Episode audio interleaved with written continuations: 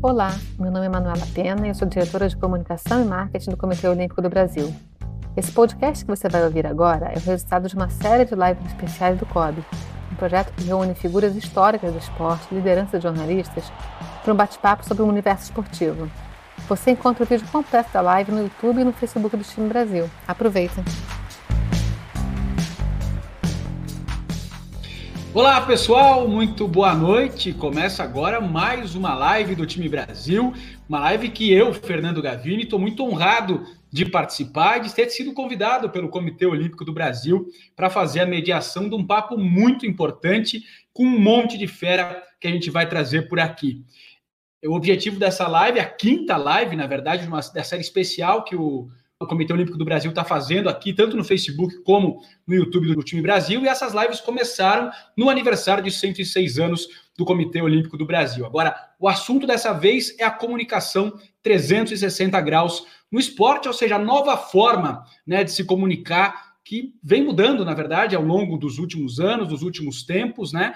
É, e cada vez mais, não só as empresas, como as marcas, como as confederações, como as federações, como os atletas, os comitês olímpicos, comitê paralímpico, enfim, precisam estar em todos os lugares para poderem atingir o maior número de pessoas, as pessoas que onde elas estiverem navegando, seja nas redes sociais, seja na sua própria plataforma de conteúdo. E para falar sobre isso, nós temos um timaço de convidados nessa noite por aqui. É, e é, é bem importante lembrar que a comunicação tem sido fundamental no momento que a gente vive, né? Cada um no seu canto, por, conta do distanciamento social, por conta dessa pandemia, e cada vez mais a comunicação é importante nesse cenário para até aproximar as pessoas, aproximar as marcas, aproximar os atletas, enfim, é sobre isso que nós vamos falar hoje. Então vou trazer aqui nossos convidados, começando pela Manuela Pena, que é diretora de comunicação e marketing do COB. Ó, oh, Manu, eu vou te dar as boas-vindas, mas a casa é sua, né? Boa noite, Manu. Boa noite, Gavine. Obrigada por estar com a gente hoje. Eu acho que eu... ninguém é melhor do que o Olimpíada todo dia para exemplificar o que é uma comunicação integrada, uma comunicação 360. Eu acho que você é o mediador ideal para essa nossa conversa de hoje, junto com os convidados é, tão especiais que ajudam também a contar um pouco da história do esporte brasileiro, seja do futebol, seja dos esportes olímpicos. Eu acho que ele está falando de esporte, isso que é a paixão de todos nós. É isso aí. É, é, é, esse é o ponto, é a paixão de todos nós mesmos. E o nosso próximo convidado que a gente vai trazer é o Bruno Maia, que é fundador e sócio da agência 14, que é uma agência pioneira na criação de conteúdo para marcas no Brasil e hoje atende o Comitê Olímpico do Brasil. Boa noite, Bruno. Obrigado, Gavini. Obrigado, Manu, pelo, pelo convite, pelas palavras de introdução. De fato, a 14 já tem 12 anos no mercado. É, não sei se foi, foi, um pioneiro, mas certamente uma das primeiras agências a trabalhar com conteúdo de marca no Brasil e fico muito feliz de, sim, a gente atende o Comitê Olímpico há, há três anos, mas é importante dizer que eu não me escalei não, né? Esse convite veio do COB, eu fico muito feliz por saber que esse trabalho é reconhecido e que a gente tem ajudado um pouquinho na comunicação do time Brasil, representando uma equipe inteira que está por trás, inclusive, dessa live aqui hoje.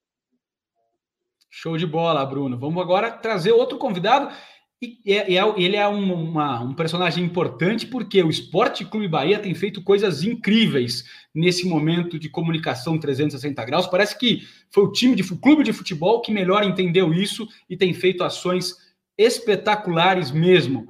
Prazer ter você aqui com a gente, Nelson Barros Neto, gerente de comunicação do Bahia. Bora, Bahia! Boa noite a todas e todos que estão assistindo aí. É uma honra muito grande, não é falsa modéstia não, estar tá aqui com vocês. O Comitê Olímpico Brasileiro é um grande para a gente é um grande, um grande exemplo também, né? Uma, uma confederação, um, um, comitê que para a gente é um orgulho para o nosso país. E o Bahia, a gente, eu sempre digo, né? A gente tem participado de algumas palestras, de alguns eventos, e a gente quando iniciou esse trabalho, a gente não tinha esse objetivo de, entre aspas, conquistar o mundo, de sair no Guardian, que é o maior jornal da Inglaterra, como o time mais progressista do Brasil. Foi uma coisa que foi acontecendo aos poucos e a gente ficou muito feliz com isso e vamos falar com mais calma ao longo da nossa live aí. Agora, se tem um convidado que entende do que a gente está falando, que é comunicação 360 graus, é o Peter Rodrigues, que é a rede de parcerias no esporte do Facebook e do Instagram no Brasil. Ou seja, se tem algum lugar que as pessoas precisam estar, que as empresas precisam estar, que as confederações, clubes, atletas precisam estar, é no Facebook e no Instagram, né, Peter? Prazer ter você aqui. Prazer, prazer é meu, Fernando. É, boa noite a todos e a todas. Uma alegria enorme para mim estar aqui é, nessa, nessa live do COB. É, como o Nelson falou muito bem, acho que o COB dá muito orgulho para todos nós, né? É, eu acho que, de fato, a gente vai ter muita coisa bacana e, e demais estar aqui também com amigos, né? O Nelson conheço já há algum tempo, a gente faz algumas coisas juntos, o Bruno também. Manuela também, obrigado pelo convite, a Mônica, todo o time do COB. É, espero poder contribuir aqui para a discussão junto com vocês. Show de bola. E é um momento, né, como eu disse no começo, que o mundo está mudando e rápido, né? Principalmente na comunicação. Quando nós todos aqui, não sei a idade de todos, mas pelo menos no meu caso, quando eu fui estudar jornalismo, a gente só podia trabalhar no jornal, na revista, no rádio, na televisão agora o negócio se abriu, né? Todo mundo pode ser uma mídia, né? Nas redes sociais e tal. Então, tem novas tecnologias, aplicativos que encheram o mundo é, digital de novas possibilidades. E aí, que eu queria começar esse, esse papo, talvez seja o Peter o cara para responder inicialmente isso. O que, que é exatamente, cara, comunicação 360 graus? É, é, é uma, é uma pergunta complexa e muito atual, né? É, eu, eu até lembro um pouquinho até da minha, da minha formação, porque eu sou formado em ciência da computação. E tem muita gente, quando eu falo isso, tem muita gente fala, nossa, mas ciência da computação, o que, que é isso? É engenharia, é cientista, é maluco, né? E, e na época, quando eu, quando eu fiz faculdade, lá em 2000 e eu me formei em 2003, faz um tempinho já. O meu, a meu, meu trabalho de conclusão de curso foi sobre mobile, tecnologias de comunicação mobile. Na época era um negócio assim, eu, eu acho que até eu escolhi um pouco esse tema porque o orientador também não conhecia muito, então ficou uma coisa assim meio que eu sabia que ele, que ele não ia conseguir me cobrar tanto também, sabe? Mas mas foi interessante de fazer o trabalho, assim, porque foi uma, uma descoberta, essa coisa de comunicação mobile na época estava começando, eu trabalhava um pouco com isso também na época lá no IG, e aí, depois de muito tempo, eu fiz um, uma, um MBA na, na Fundação Getúlio Vargas, e aí a minha tese de conclusão do MBA foi sobre comunicação 360 mobile. É, então, acho que assim, hoje, mais do que nunca, é importante a gente lembrar que a gente tem que estar tá onde as pessoas estão, né? É, não adianta a gente simplesmente achar que existe um canhão e que esse canhão vai conseguir resolver os problemas de comunicação e vai chegar em todas as pessoas de uma forma única, apertando um botão. É muito mais complexo do que isso. É, é, exige muito mais esforço, exige muito mais trabalho, dá para tem que suar muito mais mas realmente você consegue chegar em lugares que antes a gente não imaginava. Então, muito interessante também ver essa transformação toda acontecendo, né? E é interessante isso que você está falando, Peter, porque, por exemplo, vou citar o caso do Olimpíada Todo Dia. É, seria inimaginável fazer o que a gente está fazendo hoje se isso tivesse acontecido há 20 anos. Era impossível você montar um portal é, independente pensando em falar só de esporte olímpico, se não houvesse a possibilidade de fazer a comunicação 360 graus. Né? Eu larguei televisão, trabalhei anos na ESPN, anos na, eh, na Gazeta tal, para me dedicar ao Olimpíada todo dia, porque o negócio foi dando certo e graças a essas possibilidades novas que a comunicação abriu. Não é fácil, você tem que batalhar, aprender a fazer como é que a, a, os textos vão ficar melhor hierarquizados no Google, como é que vai funcionar na rede social, enfim, dá mais trabalho, mas ao mesmo tempo surgem novas oportunidades para você trabalhar de forma independente. Né? A própria facilidade de comunicação, que antes para você fazer isso aqui que a gente está fazendo agora, precisaria de quantos satélites, quantos caminhões na casa de cada um de nós para gerar o sinal para o satélite e aí mandar para a televisão, a televisão botar no ar e tal. Então, toda essa mudança aconteceu e, graças a ela, é, possibilidades novas puderam acontecer. Manu, como é que o COB tem trabalhado com esse tipo de coisa, cada vez mais fazendo ações? É, é, e, você enxerga também essa, esse mundo novo como uma oportunidade de não só é, divulgar melhor as coisas feitas pelo COB, os resultados dos atletas, mas também como gerar receita para o Comitê Olímpico do Brasil? É, você começou a falar né, da, nossa, da nossa bagagem, eu talvez seja mais, mais velha aqui, eu sei que a mulher não se pergunta a idade, eu também não vou me entregar, mas eu acho que eu sou a, a mais experiente aqui, eu sou da época do ICQ ainda, né? Não sei se quem está assistindo a gente sabe o que é essa ferramenta de comunicação. É, numa época que a palavra multiplataforma não existia, a palavra engajamento eu acho que também não existia, né? A gente não falava isso é, nos nossos aprendizados né, de comunicação, e são as palavras mais importantes, eu acho que hoje, do que a gente faz né? Em especial com quem trabalha com esporte. Eu acho que o esporte ele é, é emoção pura, é engajamento puro, é o nosso fã, né? O nosso torcedor. Ele hoje é o centro da comunicação e graças a essa multiplicidade de ferramentas a gente é capaz de saber com quem a gente está falando e a hora que a gente está falando e o que ele quer consumir.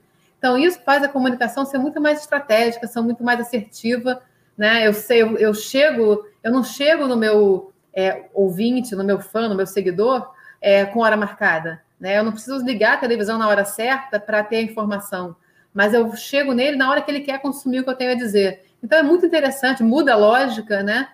É, e sim, eu acho que a comunicação 360 ela não é só é, multiplataforma, não é só, é, é, né, não integra só, não congrega só as diversas plataformas, mas as diversas disciplinas da comunicação também. Então, é, felizmente, o Comitê Olímpico do Brasil é, a área de comunicação, na, agora na gestão do presidente Paulo Vanderlei, é integrada a comunicação e o marketing, e, e, a área de eventos. Então, isso propicia, como você perguntou, eu acho que vendas mais estratégicas, entregas mais relevantes. É, eu acho que a gente vende, é, a gente embala melhor um conteúdo, né? A gente fala é, com mais propriedade sobre o nosso assunto, que é a comunicação, é medalha, é performance esportiva. Vou jogar também é, um pouco com o chapéu de mediadora, já que vocês lembraram bem que eu sou um pouco de anfitriã também dessa história, né? Enquanto o Gabino está resolvendo os problemas técnicos. É, queria entender, é, no futebol, né, Nelson, o que, que mudou é, na comunicação do futebol? Eu sou da época, assim, eu cobria vestiários de clube, né? Eu sou da época do, do futebol das antigas, anos 90. É, então, é, a comunicação era, era, muito entrevista, papel, jornal, rádio. A rádio era a principal plataforma né, no, do futebol naquela, naquele tempo. É, e eu queria saber o que, que mudou é, para o futebol com essa, com essa nova realidade da comunicação. Mudou tudo, né? É, um, é, um novo, é uma nova cobertura de futebol, é uma nova comunicação do futebol. Você falou que você é do tempo do ICQ, eu, eu também lembro muito bem do ICQ, participei do ICQ. Acho que todo mundo aqui que está online usou, tinha o Mirk também, enfim. Mas Mirk, o... é, é, é. bate-papo do, bate do UOL. Isso. É. Mas assim, a cobertura de futebol, de fato, até os anos 90 tinha aquela, aquele romance. Eu entrei em redação de jornal, eu estou no Bahia tem sete anos, mas eu sempre fui repórter de jornal impresso. E sempre se dizia, né, que inclusive as, repórteres mulheres entravam nos vestiários ali, era um, era um outro mundo. E exatamente. E a coisa foi mudando aos poucos, os clubes brasileiros começaram a seguir os exemplos de ligas americanas, de clubes europeus e a coisa começou a se profissionalizar cada vez mais e também com isso, digamos assim, ficou mais difícil para o jornalista, né? Ficou cada vez mais difícil e chato, talvez, para o próprio para a imprensa conseguir ter acesso a determinados locais. Mas para responder o que você o que você perguntou, é, naquela época que você, em relação ao que você falou, não tinha, por exemplo, os influenciadores, por exemplo, né? Que é, vai ser um assunto que eu, pelo que eu vi, vai ser citado ao longo da nossa live aqui e é uma coisa que muda completamente, porque a gente não só tem que, por exemplo, eu que trabalho também fazendo a parte de assessoria de imprensa do clube, fazendo esse meio de campo, né, com a imprensa. Aliás, esse termo assessoria de imprensa também é muito bem dito, que nem existe mais, né, que a gente não, não, não é um assessor de imprensa. Mas, assim, ainda existe essa parte de mediação das nossas fontes com a imprensa, e em meio à pandemia surgiu nova, essa nova realidade das lives, né? A live tem todo dia, tem um, uma série de lives. Eu eu todo dia recebo pedido para o nosso presidente receber, é, participar de umas, nem sei quantas lives, 5, 10 lives por dia. É, a gente começou a ter que atender em relação também aos jogadores, os dirigentes. Então, mudou completamente. Então, não só a imprensa, como também os influenciadores, os perfis mais famosos. É, também tem a questão da, de vazamento de informação, se essas pessoas elas é, são novas fontes de informação. É, os próprios atletas, os próprios personagens dos clubes estão nas redes sociais. É no Facebook, no Instagram, que também é do próprio Facebook. Então, sobretudo Instagram em relação, em relação ao futebol. Então, os boleiros ficam ali o dia inteiro publicando eles, o que, que eles estão fazendo. E para a gente que trabalha com a comunicação do clube é, é, legal por um lado, mas também é meio preocupante às vezes, porque vira e mexe, a gente já coleciona casos e a gente sabe também mundialmente tem uma série de casos, nacionalmente, que às vezes os caras pisam na bola, publicam coisas que não deveriam, enfim. Então, é uma nova realidade completamente diferente é, e a gente tem que ter que se adaptar. É, chega ao ponto de que é, é obrigatório agora, é, todo início de, de, temporada, assim como tem palestras sobre questões de medicina, de nutrição, por exemplo, já se instituiu já há alguns anos, numa coisa desse ano, que no Bahia e acho que em vários outros clubes da Série A tem uma palestra sobre as redes, mídias sociais, redes sociais para os atletas. Então, assim, é uma nova, é um, um panorama completamente novo. E, e só um comentário último, Manuel é, quando eu entrei no clube, existia ainda essa coisa de o departamento de marketing, de comunicação, meio que não se bicavam, é, era uma coisa que se comentava muito, como se fossem rivais, como se eles tivessem que disputar a atenção, quem fazia melhor, e é uma coisa muito importante isso, assim, que faz parte desses novos tempos que estamos agora, de tempos digitais, enfim. Tem que ser tudo uma coisa só, é uma verdade que eu estou dizendo, mas faz toda a diferença, assim. Quando você, a gente está em um trabalho unido, é, e sem querer falar que um é mais importante que o outro, flui muito mais, assim, todo mundo fica sabendo de tudo e as coisas acontecem. acredito que o Kobe também está fazendo juiz a isso. Manu, eu voltei. Posso voltar, reassumir meu posto aqui, não? Por favor, eu sou bastidores. É, acabou dando um probleminha aqui, parei de ouvir tudo, mas enfim, estou de volta e vamos seguir é, é, o jogo aqui. É, o Bruno acabou não, não falando é, muito agora né, nessa hora da comunicação 360, mas acho que a gente podia passar para o tema, é, que seguindo o nosso roteiro aqui, sobre falar a respeito é, do porquê cada um de nós escolhemos trabalhar no esporte. Começando com você aí, Bruno. Boa noite, obrigado mais uma vez pelo convite. É, só tem realmente fera aí. Eu queria destacar que tem umas feras também mandando comentários aqui. Tem um especial, Heitor Scaff, né? Peter conhece bem. O cara é fera braba, podia substituir cinco aqui ao mesmo tempo, o cara entende tudo de tudo. Tá é o professor. Né? Professor, professor Zaço. Então, salve para o Heitor e para todo mundo que tá mandando pergunta aí daqui a pouco. E um abraço ao, Remo, ao Clube do Remo, o Brioso Clube do Remo, do Belém do Pará. É isso. É, na verdade, eu tenho uma história engraçada com o esporte, porque eu comecei na comunicação e eu acho que de fato sonhava em trabalhar com o esporte, mas meu primeiro estágio em comunicação, numa época que inclusive eu dividia meus estudos entre direito e comunicação, né, é, eis que o Sport TV me chamou para começar lá como estagiário no, em 2002. Eu lembro que eu comecei no dia seguinte ao, pentacampe, ao pentacampeonato, não tinha ninguém da redação, a secretária mandou voltar para casa, que estava todo mundo de ressaca é, de tanto trabalhar naquelas madrugadas da Copa do Japão. Foi meu, meu primeiro dia, foi mandado voltar para casa. Só que aí, cara, naquele primeiro ano de esporte, eu descobri uma coisa que é muito, muito grave, né? Que você no esporte você faz porque você ama e você começa a trabalhar sempre quando teus amigos estão de folga. E você só folga quando tem ninguém junto com você. E eu comecei a ver que eu não ia curtir mais o esporte, que eu não ia conseguir vivê-lo mais.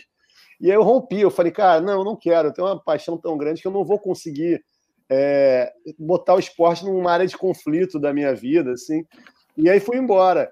Deu a volta no tempo, acabou que muita coisa aconteceu, montei a 14 anos depois, já que uns seis anos depois disso, seis, sete anos depois disso.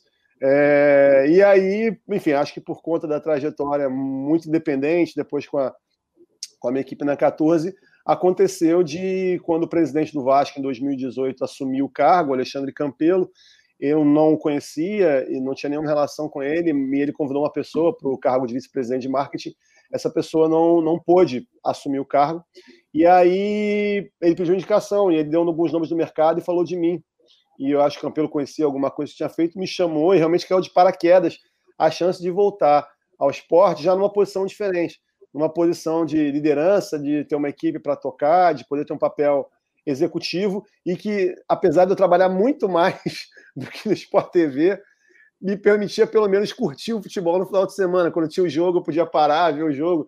A relação já era um pouco mais, mais equacionada. E ali eu voltei. Mas, na verdade, dois anos antes disso, a gente tinha participado de uma concorrência com a 14 para a conta da NBA, na qual a gente acabou não ganhando, mas a gente mergulhou muito fundo.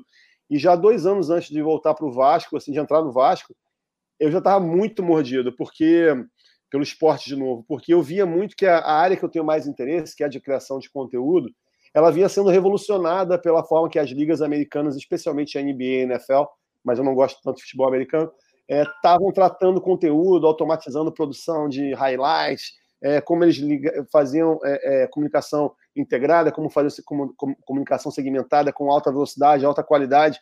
E eu tinha a sensação que eu precisava voltar a estudar pelo esporte, porque eu achava que a grande inovação de mercado, que nem, sei lá, a MTV foi de linguagem nos anos 90, nos anos 80, para a indústria inteira do audiovisual, eu achava que a grande evolução do digital estava acontecendo no esporte americano. E voltei a estudar muito, e, tava, e, e, e pensava, e ficava até um pouco angustiado de estar na 14 e não estar com projetos de esporte. Veio que a gente ganhou a conta do COB, logo depois veio o convite do Vasco, e aí equacionou a minha vida. Assim, eu consegui manter minha trajetória no lugar que eu tinha criado e que eu queria. E, sei lá, Papai do Céu botou o esporte de novo num, em alta qualidade, né? Com, podendo trabalhar com o COB, é, fazer projetos do tamanho que o COB nos permite, e logo depois também com o time, que além de ser o meu, o meu time, que é uma realização é, pessoal, né? Fala com o coração assim da gente, mas também era uma marca de 15 milhões de torcedores. Você passa do dia para a noite, do dia para noite a ter um, um potencial, um canhão de comunicação que para um profissional também é muito estimulante não era uma realidade que eu tinha, né? Quando você trabalha para uhum. marcas, mais que trabalhasse com grandes marcas e com grandes audiências, mas as, as marcas não têm paixão. E aí, quando você entra na, na, na, paixão e mistura paixão e comunicação, é um outro exercício profissional e que era muito estimulante. Foi mais ou menos assim essa história. Bem que eu estava vendo uma bandeirinha do Vasco aí no fundo. Você reparou, né? rapaz? Que coisa, né? você vê que o Nelson está um pouco mais indiscreto do que eu, né? É. então vamos passar a bola para o Nelson, né? Se, se o, é, o Bruno começou aí, é, voltou é, a trabalhar com esporte por conta da paixão dele pelo futebol, você se envolveu com isso, pelo que você está vestindo aí, graças à sua paixão pelo Bahia, não é não? O grande jornalista PVC, Paulo Vinícius Coelho, ele tem um livro de jornalismo, chamado Jornalismo Esportivo, que eu li no início da faculdade, que eu fiz faculdade de jornalismo, e junto com, com faculdade de direito, mas eu gostava mesmo era de ser jornalista e tal, que tinha vontade de ser jornalista, que fala o seguinte, que o jornalista esportivo, ele não é um cara que cai, é uma verdade também, mas não, é, não vai cair de paraquedas, ele não é fã de economia, sei lá, de outra coisa, e um músico frustrado e cai no futebol. É um cara que ama, tem uma paixão absurda pelo seu time do coração, e meu caso também foi isso, eu sempre fui fanático, obviamente, pelo Bahia, mas uma coisa que é importante ser dita, ao contrário do que quase todo mundo acha. Eu não tinha, nunca, nunca tive vontade de trabalhar no Bahia, não. É, às vezes eu reencontro as pessoas no colégio, reencontro de turma de, de, de, de, lá de jardim de infância, o pessoal fala, pô, Nelson é o mais feliz da turma, sempre foi doido pelo Bahia, está trabalhando no Bahia, enfim. E acham que só tem a, a parte da delícia do futebol, né, das flores do futebol, e não é bem assim, né? pelo contrário, tem muita parte muito difícil. Mas assim, eu, eu entrei no clube porque foi uma coisa que foi acontecendo eu tive sim vontade desde o início de virar, de entrar na parte de jornalismo esportivo. Quando eu, desde ainda antes da faculdade, eu já tinha um site que falava sobre o Bahia Independente. Depois, na época de faculdade, eu entrei para estagiar num jornal local aqui de Salvador, é, na área de esporte, fiz questão de ser da área de esporte. E depois eu fiz uma série de outras coisas, acabei indo para morar em São Paulo, é, trabalhei no R7 um pouquinho, depois fui para a Folha de São Paulo, fiquei um tempo na Folha, também na editoria de esporte. Quando eu voltei para Salvador, é, eu acabei voltando para Salvador, coisa do destino. Eu tinha ideia de ficar em São Paulo pelo menos até 2014, mas quando estava de 2012 para 2013, surgiu uma oportunidade para virar correspondente da Folha em Salvador. E aí eu acabei sendo indicado, digamos assim, porque estava difícil, enfim. Acabei, é, de, como obra do destino, virando o repórter, que é o correspondente, como o pessoal sabe, que cobre tudo, né? De, eu sempre uhum. digo que eu, que eu cobria de Teve um caso que teve uma gravação de uma, uma minissérie da Globo com o Isis Valverde. Eu fico brincando que o meu ponto alto da carreira, é, obviamente que é uma brincadeira. Até na época eu cobria sempre as vindas da, da então presidente Dilma Rousseff em todo o Nordeste. A gente viajava pelo Nordeste para cobrir. O próprio governador se entrevistava direto e você fazia matéria de tudo. Mas é, o Bahia, em paralelo, eu, eu, tinha uma atuação, digamos, entre aspas, combativa em relação às coisas que aconteciam naquele Bahia antigo de 20 anos atrás, assim, que vinha apequenando muito o nosso clube. O Bahia foi campeão brasileiro em 88, de lá para cá até 2013. Se apequenou muito, chegou a ficar 10 anos sem ganhar nada, mesmo só tendo Vitória como rival aqui estadual. Chegou aí para a última divisão na época, que era a Série C. Enfim, foi um, um momento de muita crise. E é, eu sempre dizia que o clube tinha que se revolucionar democraticamente, tinha que fazer abrir para eleições diretas, etc, etc. O fato foi que nessa época que eu virei correspondente em Salvador foi quando houve o que eu sempre tentava que acontecesse com o Bahia, que é essa que eu chamo de revolução democrática, que o clube se abriu e a gente hoje se orgulha como o clube mais democrático do Brasil. Inclusive, essa coisa da democracia, que eu posso depois explicar um pouco melhor, é o que permite, com certeza, a parte da inclusão do Bahia. Quer dizer, a gente não só resgatou o clube, esse projeto, a era democrática, nesses sete anos, o Bahia foi se profissionalizando, o Bahia virou exemplo também de, em relação à transparência de gestão, mas também dessa parte da, do, do, da questão da inclusão, né? E a gente chegou nesse terceiro nível e querendo realmente trazer de volta o, o, o público baiano, o povo baiano na capital mais negra, fora da África, por exemplo. A gente viu o processo que teve de elitização dos estádios na Copa do Mundo, de arenização, enfim. A gente teve uma Copa das Confederações aqui em 2003 em Salvador, na época eu era repórter, inclusive fiquei frustrado que ia ter um Brasil e Itália, o maior clássico, se você considerar os títulos mundiais, é, na Fonte Nova, e eu não pude cobrir porque estava tendo aquelas manifestações de 2013, vocês lembram muito bem disso, fiquei do lado de fora cobrindo, e os amigos, colegas na época, Juque Kifuri, entre outros, ficavam dizendo, como é que pode? A gente está em Salvador, e a Fonte Nova toda branca, a Fonte Nova toda não, é, não representaria, digamos assim, um público de Salvador. Né? Então, o Bahia está tentando trazer de volta isso aí. Mas voltando à pergunta que você fez, foi isso. Minha carreira foi por vias tortas para entrar no clube de futebol, mas eu sempre fui apaixonado pelo Bahia, sempre amei esse clube. E agora eu estou tendo esse momento de montanha-russa de emoções aí, que eu tenho alegria em dobro, mas o sofrimento também é, talvez, em triplo. e não é só a paixão pelo futebol, né, que faz o jornalista esportivo. Eu sempre gostei muito de futebol, mas o, o clique me deu assistindo a abertura dos Jogos Olímpicos de 92. Como é que eu posso estar num lugar desse aí? Jogador de futebol não você, atleta não você. E aí eu resolvi ser jornalista. E a Manu foi por causa do esporte também, né, Manu? Que você acabou é, é, também pelo sonho de atleta enveredando para a carreira esportista, de, de, é, de, de comunicação. É, na verdade, assim, eu cresci num ambiente de comunicação e esporte, né? Meu pai é jornalista, minha mãe não é formada em jornalismo, mas também sempre trabalhou com comunicação. É, ela, ela foi uma das pioneiras na assessoria de imprensa e eu dizia que eu ia fazer, fazer faculdade de comunicação para ser jornalista igual ao meu pai, não igual a minha mãe. Acabei virando jornalista igual a minha mãe, né, no fim das contas. É, a gente, é, meu pai ele cobriu as, as Olimpíadas de Roma em 60, cobriu enfim, a minha primeira lembrança de Copa do Mundo é 82, quando ele veio com uma espanholinha e um autógrafo do Zico para mim. É, 86, desculpa, depois, com o autógrafo do Zico. Enfim, eu sempre é, respirei é, esporte e fiz jornalismo querendo trabalhar com esporte. Né? É, cheguei a cursar educação física também durante um período, mas acabei deixando tudo de lado, entendendo que o meu sonho olímpico, por toda a minha incompetência como atleta, digamos assim, nunca fui uma grande craque, eu era super esforçada, super dedicada, mas não tinha o talento dos grandes campeões, né? É, meu no remo, é, né? no remo, meu esporte é o remo, até hoje meu esporte é o remo, é, participo de regatas ainda, mas entendi que eu não ia ser capaz de ir para uma Olimpíada remando. Então, acho que a minha forma de viver o sonho olímpico e contribuir mais do que isso com o sonho olímpico de tanta gente seria através do meu trabalho. É, eu acho que eu jamais teria sido ousado o suficiente quando eu comecei a comunicação a dizer que eu poderia um dia ser diretora de comunicação do Comitê Olímpico do Brasil. É, mas hoje, olhando para trás, é como se eu sempre quisesse ter, é, estar aqui, né? É, viver, contribuir dessa forma, é, falar de esporte, contar as histórias. Então, é, foi incrível. Eu fui é, naturalmente é, caminhando para esse, para esse lugar, né? Acho que tive uma agência de comunicação especializada em esporte. nunca pensei em fazer outra coisa como como carreira. Eu lembro que eu fiz, eu estava no lance, eu sou da Jornal dos Esportes, meu primeiro jornal, eu cobria futebol. Da época que eu recebia fax com resultado da competição internacional, fazia futebol internacional, porque eu falava algumas línguas por causa do colégio. Então, eu recebi o fax com resultado da, da Liga Espanhola, da Liga Alemã e tudo mais. Depois fui para o Lance, é, da equipe de fundação do Lance.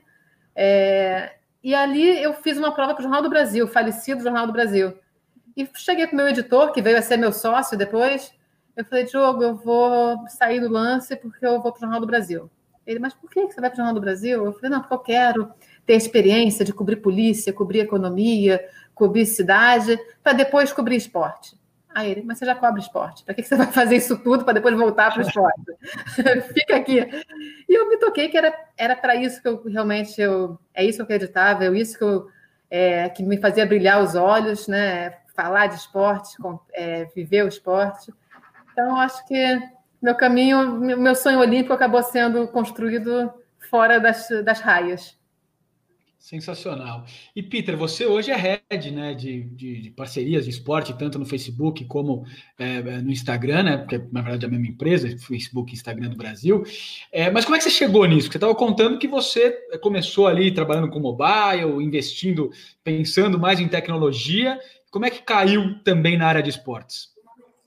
É, foi uma, uma boa surpresa. Acho que a, a, trajetória, no final das contas, leva a gente para um lugar que a gente sempre quis estar, mas nem imaginava como chegar ali, né?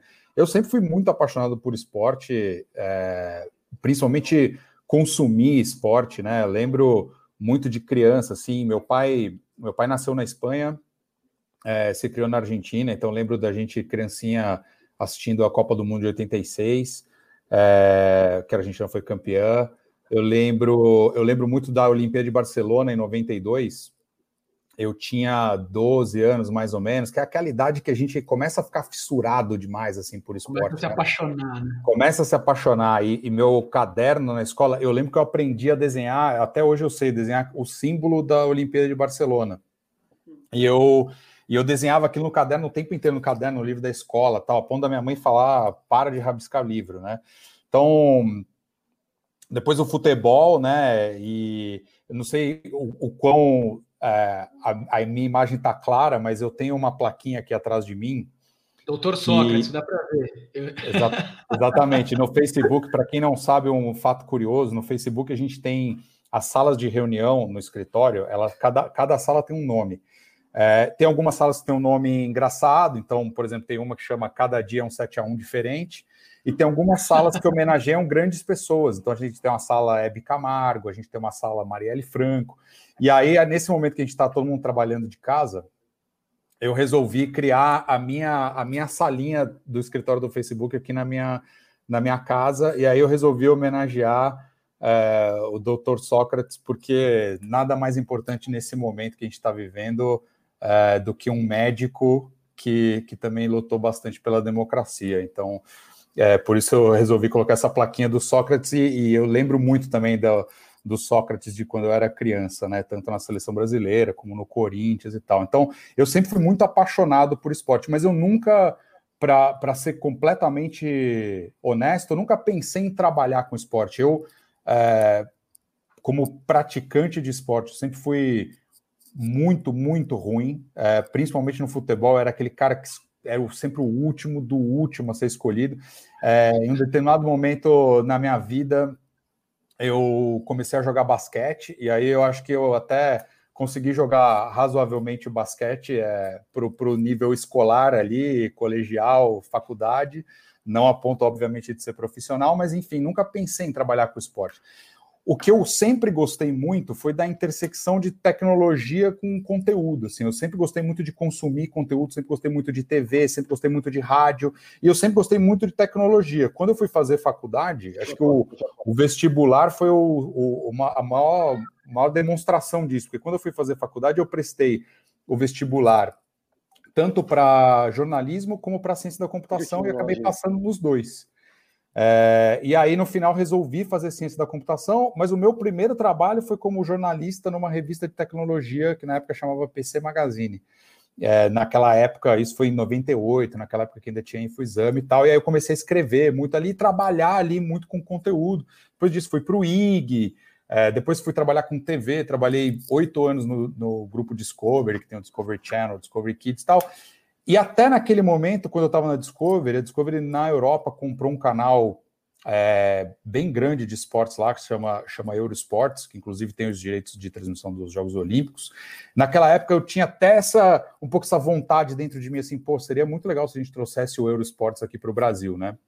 Mas acabou que não aconteceu, é, e eu sempre fui muito apaixonado por essa conexão entre conteúdo e tecnologia, e acho que isso foi me levando também para o mundo das, das redes sociais. É, eu criei no, na Discovery, na época, todas as plataformas sociais do, do grupo, é, as redes no Facebook, no Twitter, os canais no YouTube, e aí acabei saindo de lá e indo para o Twitter é, em 2015. E, e em 2015, no Twitter, eu comecei trabalhando com conteúdo e a relação do conteúdo de parceiros com marcas, e a partir daí Em 2016, com, com o projeto de Olimpíadas também, comecei a trabalhar no projeto de Olimpíadas e na ligação do Twitter com, com os Jogos Olímpicos no Brasil e as marcas. E aí acabei, no finalzinho de 2016, começo de 2017, assumindo a área de parcerias de esporte do Twitter. Era uma área que a gente, uma vertical dedicada a parcerias esportivas, que não existia na época é, como, como era constituída, né? A gente tinha alguns trabalhos diferentes acontecendo. E aí a gente criou essa área de parcerias esportivas e, e, a gente começou a desenvolver um trabalho lá dentro do Twitter de, de dessa relação realmente da rede com o ecossistema todo esportivo, falando com os atletas, com as ligas, com os clubes, com as entidades esportivas, os canais de TV. E aí fiquei lá no Twitter até 2000 e 2019, até o ano passado, em julho. Saí de lá em julho para vir para o Facebook também para cuidar de, de esportes aí num desafio é, super legal, porque tem uma complexidade do tamanho das, das plataformas, do Facebook e do Instagram, essa intersecção das duas e a dificuldade e a complexidade que existe também de trabalhar numa plataforma tão grande, e também com várias outras iniciativas. A gente tem direitos de transmissão é, de dois campeonatos grandes de futebol, a Libertadores e a Champions League, então um desafio muito grande também, e, e para mim é uma realização enorme, porque eu consegui, além da da intersecção de conteúdo e tecnologia, somar agora a paixão que eu sempre tive pelo esporte também. Sensacional, juntou todas as paixões, então, no fim das contas, né? Eu acho que a gente não tem como deixar de falar, cara, desse período que a gente está vivendo, né? Já estamos aí há quase quatro meses de quarentena, a pandemia do coronavírus fez coisas inacreditáveis, como inclusive é, é, mudar de data os Jogos Olímpicos, né, adiar os Jogos Olímpicos por um ano, parou o futebol, cancelou a Eurocopa, também adiada para o outro ano, Copa América, enfim, o mundo do esporte parou, está tudo meio de ponta é, cabeça mesmo. Eu queria saber é, de vocês aí, o que é que mudou é, nessa, nessa, nesse período, o que, que vocês têm feito de diferente, eu acho que o, o, o, Nelson pode ser o primeiro a colocar aqui, já que o Peter passou a bola com o eh, Dr. Sócrates, eu vou mandar para o Nelson para a gente continuar mantendo a democracia em alta aí. É, mas para você contar um pouco, Nelson, o que, que vocês têm feito, quais, quais foram as ações mais importantes e o que o Bahia tem planejado fazer nesse momento que está todo mundo preso em casa. Doutor Sócrates e a democracia corintiana são grandes exemplos, assim, a gente acha linda a história, eu já vi filme e tudo mais sobre isso. A bola vai chegar com, a, eu vou receber com a elegância sutil de Bobô, nosso craque camisa 8, que nem Sócrates, campeão de 88, né? Como tem a música de Caetano Veloso, da elegância sutil de Bobô, e até fazer um outro comentário, Peter citou a, a sala do Facebook, que é o Cada Dia um 7 a 1 hoje é aniversário do 7 a 1 Hoje é aniversário oh, do... É eu ia falar isso, em seis anos, 7 a 1 Feliz 7x1 para todos nós, né? E estamos vivendo, estamos vivendo um aniversário de 7x1 no esporte brasileiro com episódios dignos de mais 7x1, né? Exatamente. Eu estava no Mineirão, meus caras, no meio da torcida da Alemanha. Eu falo isso. Você tava, você tava ah, então a culpa foi sua, é isso? Negativo. Eu estava lá também, estava na barriga da mãe, estava na barriga da mãe, agora está desse tamanho já. É linda. É, a gente pode até falar sobre esse, esse 7x1 de hoje, eu acho bem importante. Está na ordem do dia aí para caramba. Acho que no final a gente vai conseguir falar. Teve até um torcedor, um, um internauta, um amigo internauta que comentou ali no, na live, estava vendo no Facebook, perguntando sobre esse assunto do Campeonato Carioca. Mas voltando, respondendo a sua pergunta, é, Gavini, é, a gente fez o que está todo mundo fazendo, mas eu acho que foi muito bem feito assim o trabalho. A gente, a gente fez jus à nossa fama, a nossa, a nossa vocação é, de, de fazer ações inclusivas. Então, quer dizer, desde o início, desde lá de março, a gente fez uma série de coisas relacionadas à, à prevenção. A gente tem no, no, hino do Bahia, tem uma, uma, uma, estrofe que fala ninguém nos vence em vibração, a gente ficou brincando que ninguém nos vence em, em prevenção, enfim. E a gente conseguiu fazer um vídeo que contou com nomes como Gilberto Gil, como até Ivete Sangalo, que é torcedora do Vitória, mas ela topou participar porque era uma causa né, que é para o público em geral, não só para a torcida do Bahia, com Carlinhos Brau, com Regina Casé, tem uma série de pessoas grandes assim que a gente conseguiu gravar, além de alguns jogadores, a gente falando, na, porque naquela época, o, como vocês sabem, né, não quero ficar aqui ensinando, mas naquele iníciozinho ali, era o Brasil ele foi acometido pelo vírus, estava vindo da Europa, vindo da, do, da Ásia, né, pessoas que no, naquele carnaval, sobretudo, tinham viajado para a Itália, para a Espanha, e meio que, ainda mais aqui na nossa Salvador, ficava uma, uma conversa de que era como se fosse uma, uma, doença de rico, uma doença de branco. E a gente já tá, é, bateu muito nessa tecla, que na verdade não, e, e, depois foi provado, né? Infelizmente ou felizmente, a gente realmente advertiu corretamente, e a gente vê que as, as notícias atestam que o, que o perfil médio do, de quem está morrendo por Covid são pretos e pobres, é, em sua maioria, até porque os, os, que não, os que têm mais chance de ser atendidos melhor, nos melhores hospitais, etc., obviamente, tem mais chance de lograr êxito. Mas voltando para o que o Bahia fez, então a gente fez esses vídeos, essas campanhas institucionais. A gente fica feliz que até o governo do estado e a prefeitura de Salvador, como sabem a força da gente, eles nos pediram coisas para fazer, para atender e para chegar no alcance de um público mais popular. Então isso foi muito legal. A gente fez coisas que vários clubes fizeram em rede social utilizando brincadeiras, a gente chamou de passatempo tricolor, que eram várias coisas inusitadas, lúdicas, né, para o cara ficar em casa fazendo até coisas de colorir, enfim, para as crianças, enfim. A gente fez muita coisa nesse sentido, joguinhos de aqueles passatempos que tem em jornal e revista. E criou até uma coisa interessante também, é, o, naquela época o Big Brother Brasil estava bombando para caramba, estava chegando na reta final, o BBB, né, e a gente brincou, a gente fez uma paródia deu muito certo de, de engajamento. A gente fez o BBBMP, que o Bahia tem o grito de guerra e a hashtag principal que é BBMP. Eu não vou falar o que é o P, não, porque não sei se o pessoal dá, tem alguma reclamação em relação a isso, mas é o Bora Bahia, né? Que a gente tem. E a gente fez uma brincadeira com. É o P, depois no final eu digo, né? Não sei se é brincadeira, mas enfim. E aí a gente fez esse, esse BBBMP, esse Bora Bahia é, do Big Brother, com minha P, minha. Aqui na Bahia o pessoal fala, minha porreta, né? E aqui e a gente fez contando com jogadores, é, jogadores se dividiram em equipes como se fossem times e tal. Então foi muito legal, a torcida participou, a torcida participava em tarefas, em desafios, enfim. E é isso, a gente foi criando uma série de coisas, recorreu também, como vários outros clubes, a, a jogos antigos, jogos históricos, né? A gente sabe que sem televisão, sem jogos ao vivo, é, as TVs ficaram reprisando partidas. A gente também surfou nessa onda, obviamente, o período cada vez era cada vez maior, então a gente chegou a fazer venda de ingressos é, simbólicos, ingressos virtuais, que nem vários outros clubes fizeram, até para repassar para funcionário, para porque o Bahia, como todos os outros clubes, a gente ficou com uma situação muito difícil, né? É, a gente a receita de TV, transmissão de TV, foi praticamente cortada. Teve até emissoras que não pagaram para o Bahia, está tendo uma querela aí judicial em relação a isso. Eu não vou dar nomes, mas não, não vem ao caso, mas teve isso. É, os, os, próprios patrocinadores também reduziram bastante os pagamentos, cortaram muito, e o meio que o clube está sobrevivendo graças ao, programa de sócios. Então a gente fazia meio que tudo voltado para o programa de sócios para que os funcionários, para que não, não houvesse demissões, para que a gente mantivesse a equipe. Chegou-se a cogitar muitos cortes, muitas reduções, mas a gente conseguiu manter as pessoas e houve, obviamente, reduções. Né? O, Bahia, a gente tem um presidente remunerado dentro desse nosso estatuto muito moderno. Ele, ele, ele renunciou ao salário, por exemplo, os jogadores tiveram corte de 25%, vários outros clubes passaram por isso.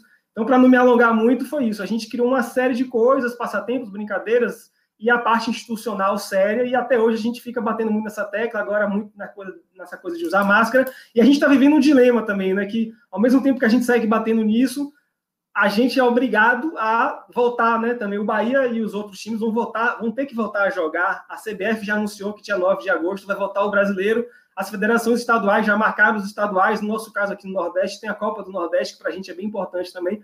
Então vai ter, já está perto de voltar a jogar. Daqui a duas semanas já vai ter jogo nessa loucura. A gente sabe que no Rio aí, Bruno, pode falar melhor, tá essa coisa antecipada aí, tem vários bastidores e, e complexidades e a gente vai ter que, ao mesmo tempo que a gente pede para o torcedor ficar em casa, usar máscara, a gente teve que voltar a treinar. Então a gente vai mostrando sempre ali no dia a dia todos os cuidados que estão sendo feitos, todas as prevenções possíveis, e é isso. E a parte do clube, Manu, como é que foi trabalhar nesse período aí que de repente fechou tudo, não pode mais usar CT, não pode mais se preparar, não pode mais para preparar para quê? Porque os Jogos Olímpicos passaram por tudo. No momento que os Jogos Olímpicos foram adiados, né? Você quer dizer eu, com uma filhinha de dois meses e meio no colo, participando de gabinete de crise, porque não está em manual de crise nenhum, adiamento de Jogos Olímpicos, né? Nunca existiu. Então, assim, foi um momento de muito aprendizado para a gente, né, em função do adiamento dos Jogos.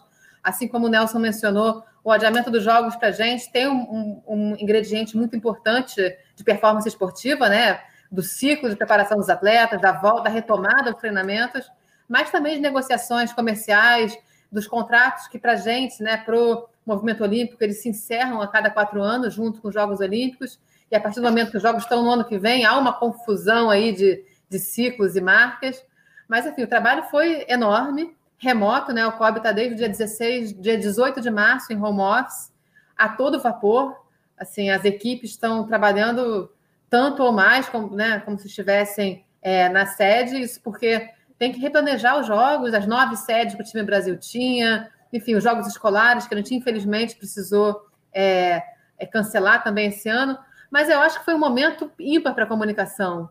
É, no momento, eu costumo brincar, né, que no momento que está proibido aglomerar, a gente aglomera digitalmente. Né? Eu acho que a gente começou a, a produzir muito conteúdo, nossas redes todas é, cresceram em números de não só de seguidores, mas de engajamento e interação é, durante esses meses da pandemia.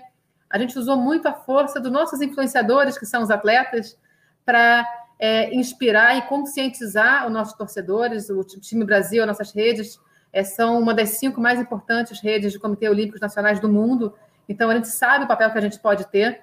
E aí, se a gente pega a Carta Olímpica, é, tem um capítulo que, que, diz que o movimento olímpico deve zelar pela dignidade humana. Eu acho que essa palavrinha, né, de zelar pela dignidade humana, essa expressão, ela norteia muito o que a gente pôde fazer durante a pandemia. É, o COB doou cestas básicas é, para as escolas que são relacionadas com o COB através do Transforma, intensificou as ações do IOB, do Instituto Olímpico Brasileiro, com cursos que foram um sucesso, cursos de prevenção enfrentamento ao abuso e assédio moral e sexual. É, a gente teve até agora 5 mil participantes, medalhistas olímpicos, campeões olímpicos participando. É, fizemos muito conteúdo de conscientização, como o Nelson comentou, de usar máscara, é, como você se exercita em casa, e aí você não precisa ser um campeão para se exercitar em casa, como é que você se exercita com cuidados é, para não se lesionar, para se manter ativo, né, alinhado com a campanha do COI é, Stay Active, se mantém ativo. Falamos, usamos os nossos especialistas para falar também de nutrição. Então, a gente fez um vídeo bárbaro com o Juan, que é o nosso nutricionista do time Brasil, falando como você se alimentar melhor durante a pandemia, que você está em casa, né, cozinhando e tudo. Então foi bem interessante. E a gente se conectou com os públicos de outra forma. Também criamos um caderno de colorir é, do Ginga, em que o Ginga apresentava todas as modalidades olímpicas de verão e de inverno. E depois fizemos também um, um, um passatempo com brincadeiras e curiosidades sobre o movimento olímpico do Brasil. Então, eu acho que a gente aproveitou esse momento para dar o nosso recado e se conectar com o nosso público de uma outra forma, né? No momento que a performance esportiva é, não ofusca mais as outras ações, que sempre a gente tem a, a medalha de ouro ofuscando todo o resto. Eu acho que o COB foi uhum. capaz é, de se relacionar e usar, acho que o mais importante, a sua força é, de inspiração para a sociedade. Legal. Acabou que foi meio parecido com a gente no Olimpíada Todo Dia, porque de repente não tinha mais evento para cobrir. O que, que a gente faz? Precisamos continuar, porque a Olimpíada é todo dia, né? Se ela é todo dia, ela é todo dia mesmo na pandemia. Então, e a gente foi atrás. Tem que, uma coisa que o, desculpa, Gavine, que o Bichara, nosso diretor de esportes, fala é que o atleta precisa se sentir atleta nesse período. Então, eles continuam ali querendo ser atleta, mas treinando na varanda. Né? Então, a gente precisa Exato. também. E foi isso que a gente começou a mostrar é. eles, contando como, eh, como, eles estavam vivendo com isso, como eles estavam convivendo com isso. E aí começamos a fazer live, uma live atrás da outra. Aí a gente viu que muita gente estava fazendo live e criamos um movimento, na verdade, de divulgação das lives em conjunto, todas as confederações, federações, atletas, enfim, que estavam fazendo lives, meio que é, inspirados ali na, nas lives das músicas, que os artistas todos se divulgam, a gente começou a fazer isso. Então, a Olimpíada Todo Dia passou a fazer uma curadoria dessas lives, a gente junta todas e na segunda-feira espalhamos para todo mundo, todo mundo se divulga, então acabou sendo um movimento muito legal. Inclusive agora, são 5 para 7, está tendo uma live com a Thaisa, do vôlei feminino lá no, no, no Instagram do Olimpíada Todo Dia. A gente passou a fazer um número pequeno de lives durante a semana, fomos aumentando, aumentando, agora a gente faz sete por semana. E eu queria saber, cara, exatamente do Peter, se isso é uma coisa que você espera que seja praxe daqui para frente, que se é uma coisa que veio para ficar, que as pessoas vão usar mais esse mecanismo de lives mesmo, se é, essa forma de consumir conteúdo é um lance que a pandemia ensinou para gente e agora vai ser assim. Você acredita? Você entende que vai ser dessa maneira? Eu acredito, eu acredito que sim. Eu estava eu tava até conversando. Hoje a gente participou do, do evento do evento do World Football Summit, que é um, um evento grande sobre futebol, organizado lá pelo pessoal da, da Octagon, do Ronaldo. E, e, a gente falou um pouco disso, né? Sobre, sobre esse novo, esse novo jeito de produzir conteúdo. É engraçado reparar que não existe nenhuma grande inovação tecnológica nesse período, não teve nenhuma grande mudança, não teve nenhuma nova ferramenta que apareceu, não teve nenhuma, nenhuma grande novidade. Basicamente, o que a gente aprendeu, tanto do lado do produtor de conteúdo como do lado do consumidor, foi a usar essas ferramentas. Eu acho que mais e mais é, os, os produtores de conteúdo, sejam aqueles individuais, os criadores, como aqueles os grandes grupos de mídia, tiveram que aprender a produzir com essas ferramentas. Então, para os caras de TV, eles tiveram que se adaptar a que eventualmente a gente não vai ter múltiplas câmeras, que a gente não vai ter iluminação, que a gente não vai ter diferentes é, pontos de vista, a gente não vai ter estúdio, vai ser simplesmente uma câmera na mão, aquela luz rebatendo e gravando direto em casa. E as pessoas também aprenderam a, a, a entender isso, a entender que a qualidade de imagem às vezes pode não ser é, maravilhosa, que às vezes pode o cachorro latir, como o meu acabou de latir aqui, que pode ter uma, uma intervenção qualquer no meio do conteúdo, mas que no final das contas a essência está nessa simplicidade e acho que principalmente nessa autenticidade. Então acho que o fato das pessoas poderem hoje é, ver que, cara, todo mundo é, tem, tem os seus, o seu, a sua vida, é, faz uma live e está na sua casa e, e, tem uma conexão de internet que às vezes não é 100% boa, enfim, acho que ficou mais transparente para todo mundo e mais próximo para todo mundo isso, né? Isso não significa que o conteúdo de grande qualidade, de alta qualidade vai acabar. A gente viu quando os campeonatos de futebol na Europa voltaram, por exemplo, até a Bundesliga, a Liga Alemã, é, agora já os outros, a Premier League, a Liga, a Liga Espanhola, como é bom também você assistir uma transmissão em alta definição, futebol uhum. ali sendo jogado, ainda que você não tenha a emoção da arquibancada, né, que faz muita falta nesse momento, uhum. mas você sabe que você tem um conteúdo de alta qualidade ali sendo, sendo produzido e transmitindo, e, e, e acho que, na verdade, é, a gente não está não, não tá se transformando indo para um lugar completamente diferente, a gente só está ampliando, na verdade, o, o nosso leque.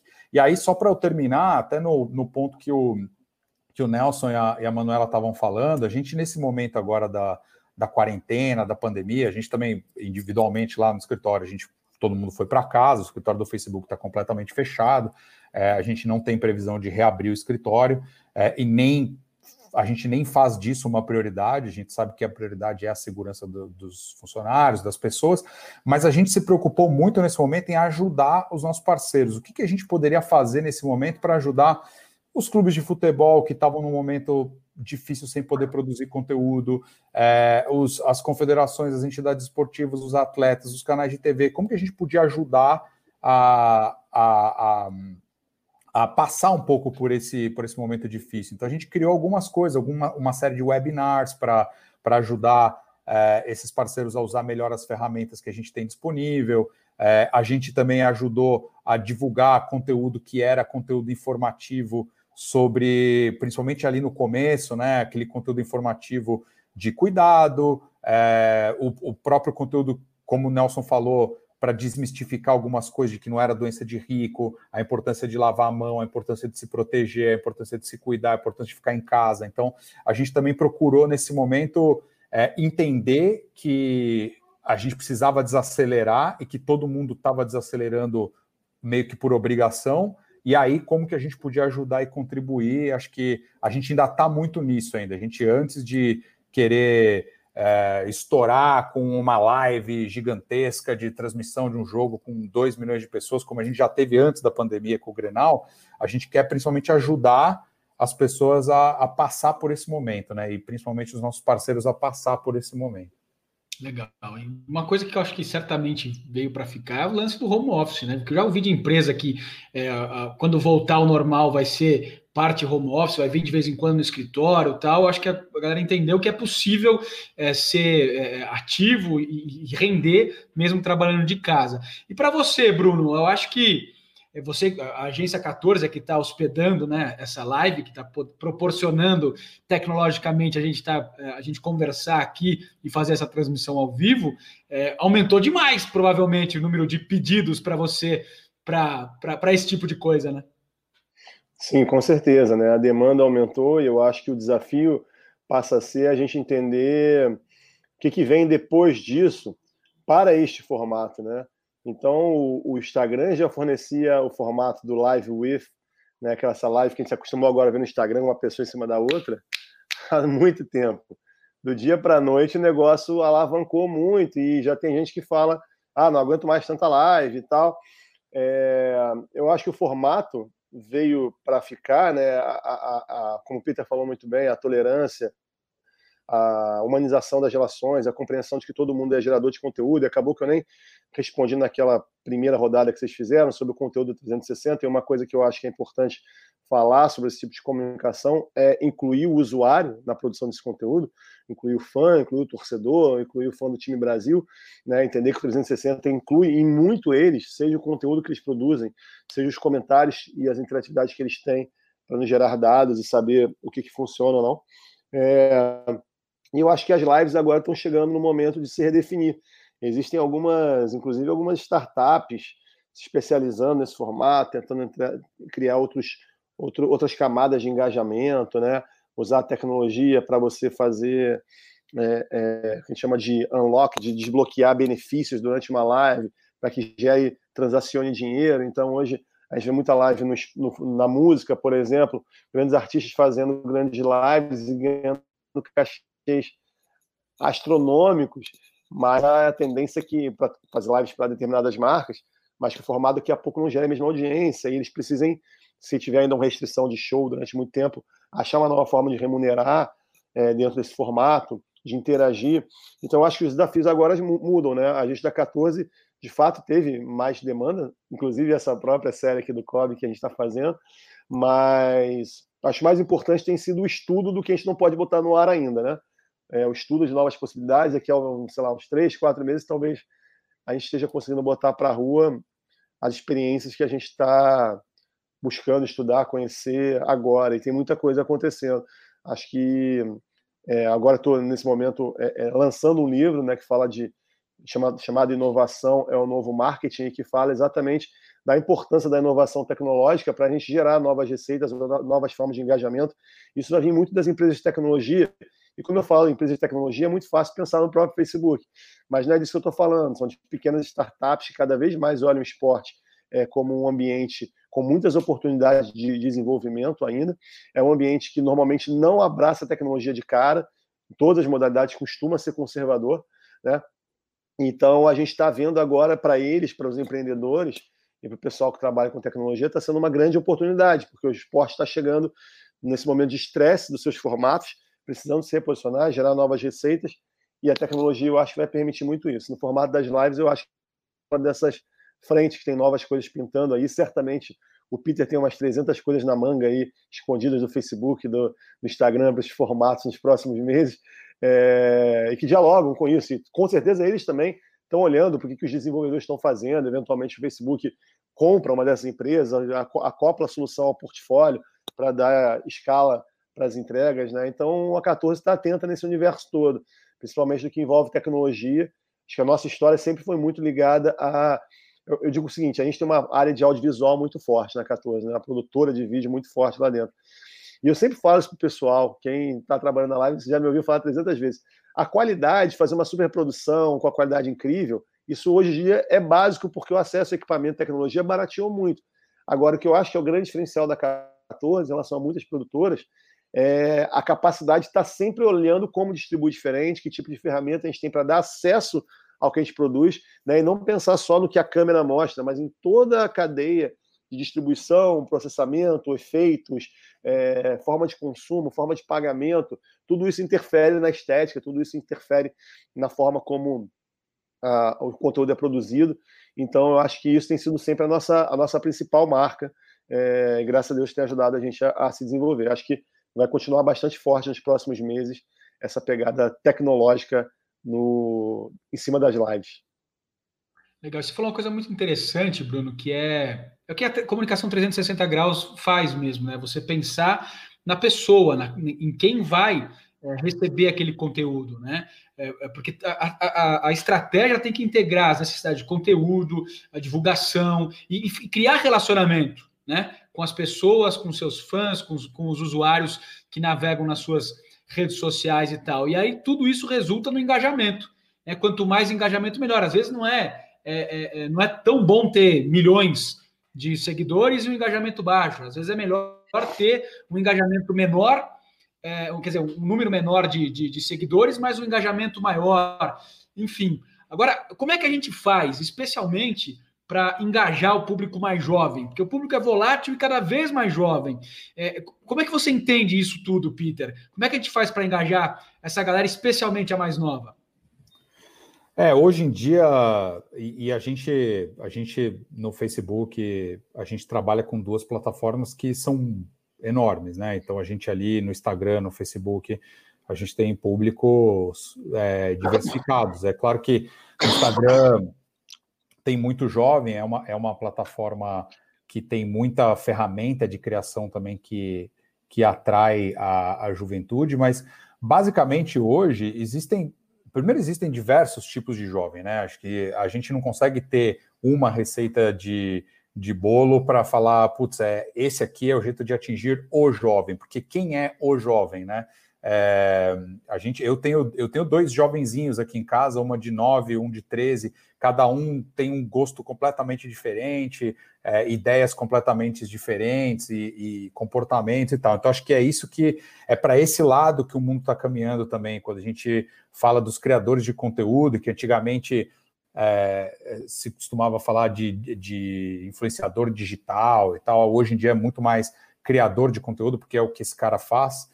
É, hoje em dia você tem de tudo, né? Você tem aquele que é de maquiagem, aquele que é de desenho, aquele que é de futebol, aquele que é de humor, aquele que é de música, e ali você tem, você pega direto no coração e no interesse é, de, de, de cada uma das pessoas, né? Sempre vai ter uma pessoa que é mais interessada por uma coisa, por outra, ou interessada por duas coisas, enfim, e, e, e consome tudo isso, né? Hoje em dia é difícil você achar que o jovem ele tem um ídolo, uma pessoa que ele segue, uma pessoa que ele é fanático, ele tem uma infinidade, é um leque gigantesco. Então, eu acho que vai, vai muito por aí. E, e depois saber usar a, as plataformas ao, ao seu favor, né? Hoje a gente, qualquer uma das plataformas é, digitais, o Facebook, o Instagram, o próprio Twitter, é, o YouTube, enfim, cada uma tem particularidades específicas, tem complexidades também. É, é, importante saber usar as ferramentas que essa plataforma te dá, que cada uma das plataformas te dá, para te impulsionar, né? No final das contas, o, o algoritmo do Facebook ele tem que ser uma onda que te leva é, e não que te freia. O Instagram é uma plataforma de engajamento, de, de interação. É, o, conte o, conteúdo que você faz ali é um conteúdo primeira pessoa, é um conteúdo que engaja, que gera resposta direta, que gera interação direta. É isso um pouco também que, que mais e mais as pessoas estão estão querendo, né? E, e, a expressão, né? Se expressar, é, se conectar também com essa, com essa expressão. A gente tem visto hoje, a gente lançou há duas semanas atrás uma ferramenta nova de produção de conteúdo no Instagram, que a gente chama de Reels, que são vídeos curtos de 15 segundos com música, e a gente vê que é isso, né? É um conteúdo divertido, que as pessoas estão lá para se expressar, para mostrar, para dar risada, para matar curiosidade. Então, eu acho que tem, que tem que tentar se conectar com esses diversos momentos também, né? É, não só do jovem, mas de todas as pessoas. Legal. É, depois a gente vai falar dessas novas ferramentas. Eu vou voltar nesse assunto do Real daqui a pouco para a gente é, é, falar também por outras coisas que surgiram no mercado. Mas eu queria saber da Manu e também do Nelson se vocês entendem que a comunicação como ela era tradicional, seja relações públicas, jornalismo, assessoria de imprensa, tal, ela perde espaço com o aumento da importância da comunicação é, digital. Vocês já falaram que para vocês, tanto no Bahia como, quanto no COB, foi importante a união do marketing com a comunicação, que começaram a trabalhar juntos e fazer as coisas acontecerem de forma unificada. Mas vocês entendem que tudo isso que está acontecendo é, fez com que a comunicação tradicional é, acabasse ou a ou é a comunicação tradicional que virou essa agora? Ela, ela se modificou, não existe mais porque ela simplesmente mudou e agora é diferente, é de outro jeito que, que se trata esse assunto. Gavine, é, acho que a minha equipe toda, a Moniquinha que vocês conheceram, o Xande, o pessoal todo do time, o Christian, é, eles não me deixam mentir. É, a comunicação, ela virou. Assim, a comunicação é comunicação. Né? Você precisa é, saber pegar o conteúdo e, e, distribuir pela melhor plataforma naquele momento. Então, o meu time todo hoje do COB, ele é multi-especializado. Eu cheguei, o time era muito compartimentado, né? E eu entendia que assim a gente não ia conseguir verdadeiramente fazer uma comunicação 360. Né? Se a, quem só faz atendimento à imprensa só fizesse atendimento à imprensa, nunca ia poder é, enxergar aquele conteúdo que ele tinha em mãos e ver o desdobramento que ele podia ter no digital, ou em vídeo, ou em qualquer coisa.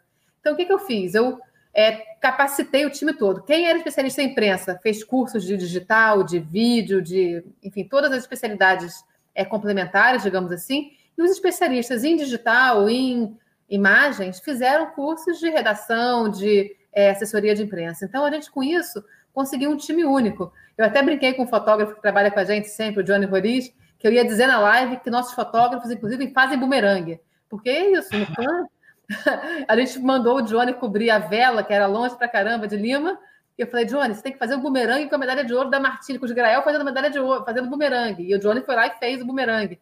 Então, eu acho que a comunicação, ela, a, a tradicional, ela não perde espaço. Né? Claro que eu não consigo mais imaginar a comunicação que a minha mãe fazia, em que ela pegava uns envelopes com os press releases impressos embaixo do braço e mandava o office boy nas redações. Isso não existe mais, claro. Mas a comunicação, ela virou uma, ela é uma coisa só. Você tem que ser um bom comunicador, você tem que saber que aquele conteúdo que você tem em mãos, ele pode é, ser fatiado e entregue em diver, embalado de diversas formas diferentes. Né? E é isso que a gente faz no COB. A gente pega um conteúdo e, e, e põe nas nossas redes, como o Peter falou, cada uma com a sua personalidade, cada uma falando com seu fã. A gente lançou o TikTok há pouco tempo, estamos, estamos com 12 mil é, seguidores, sei lá, em menos de um mês. Né? O LinkedIn, que era uma plataforma que o COB não tinha também, fazia parte, precisava, o COB tem que ter uma plataforma mais corporativa, né? A gente abriu o LinkedIn, já está com 23 mil é, seguidores. Então, eu acho que a gente. E os conteúdos, se você for ver, eles são os mesmos conteúdos muitas vezes, só que embalados com linguagens é, em formatos diferentes. Então, acho que se complementam. A comunicação é uma só. Você, Nelson.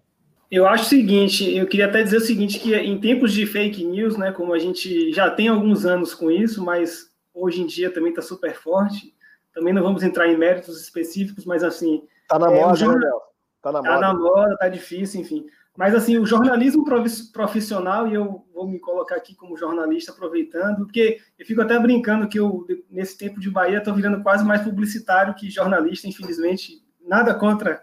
Eu fico brincando sem, sem querer fazer juízo de valor, mas é, o jornalismo profissional tá prova todos os dias que é que, claro, é muito bem-vindo que a liberação do polo emissor, que as pessoas participem, fotografem coisas, enviem coisas, façam textos, etc. e tal. Óbvio que isso é, é, tem a parte boa dessa história e talvez até seja maior do que a parte ruim, mas assim, não dá para substituir o jornalismo profissional. Então, é muito importante que deixe isso registrado, né? Que mesmo com esses novos tempos em que todo mundo escreve tudo, enfim, que isso é ótimo, e assim como no COB, no Bahia também, a gente pegou a equipe de comunicação, que ela foi crescendo ao longo do tempo, ainda bem, e as pessoas também não estão fazendo só uma coisa. Todo mundo, eu falo para a galera isso. Todo mundo tem que fazer tudo. Eu, inclusive, estou muito também na parte de operacional. Eu, eu gosto disso. Eu sinto falta. Então, é, eu sou o gerente de comunicação, mas eu não fico só tentando tem pensamentos estratégicos mirabolantes. Eu fico também ali na parte do dia a dia, do, do enfim, das postagens de tudo. Ainda mais que o nosso presidente Bruno estava falando aí que vai ter uma live com ele o próprio Peter disse que falou desse evento que teve da Octagon, ele, ele participou também ontem, ele, ele palestrou. O nosso presidente é, é um cara que, é, é, como disse o nome do livro de, de Bruno, né? É, a inovação é ele ele realmente considera já há alguns anos o marketing, então ele fica ali, mesmo depois que a gente faz a melhor campanha do mundo social, tá todo mundo elogiando. É, é até um paralelo com, as, com, o jornalismo impresso de redação. Você faz a melhor matéria do mundo, no dia seguinte você tem que fazer outra. E, e Guilherme Benitani, nosso presidente, é muito assim.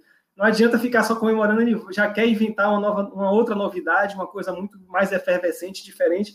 E a gente vai se adaptando a isso. É muito pauleira, assim. O nosso pique é pauleira, não tem acomodação nenhuma. Se tiver, tá estranho, entendeu? E, e aproveitar para dizer o seguinte, que é, o Bahia está é, até meio que também já virando lugar comum, de certa forma. Os, os, os canais e sites de marketing esportivo têm apontado para isso, o Bruno também pode falar.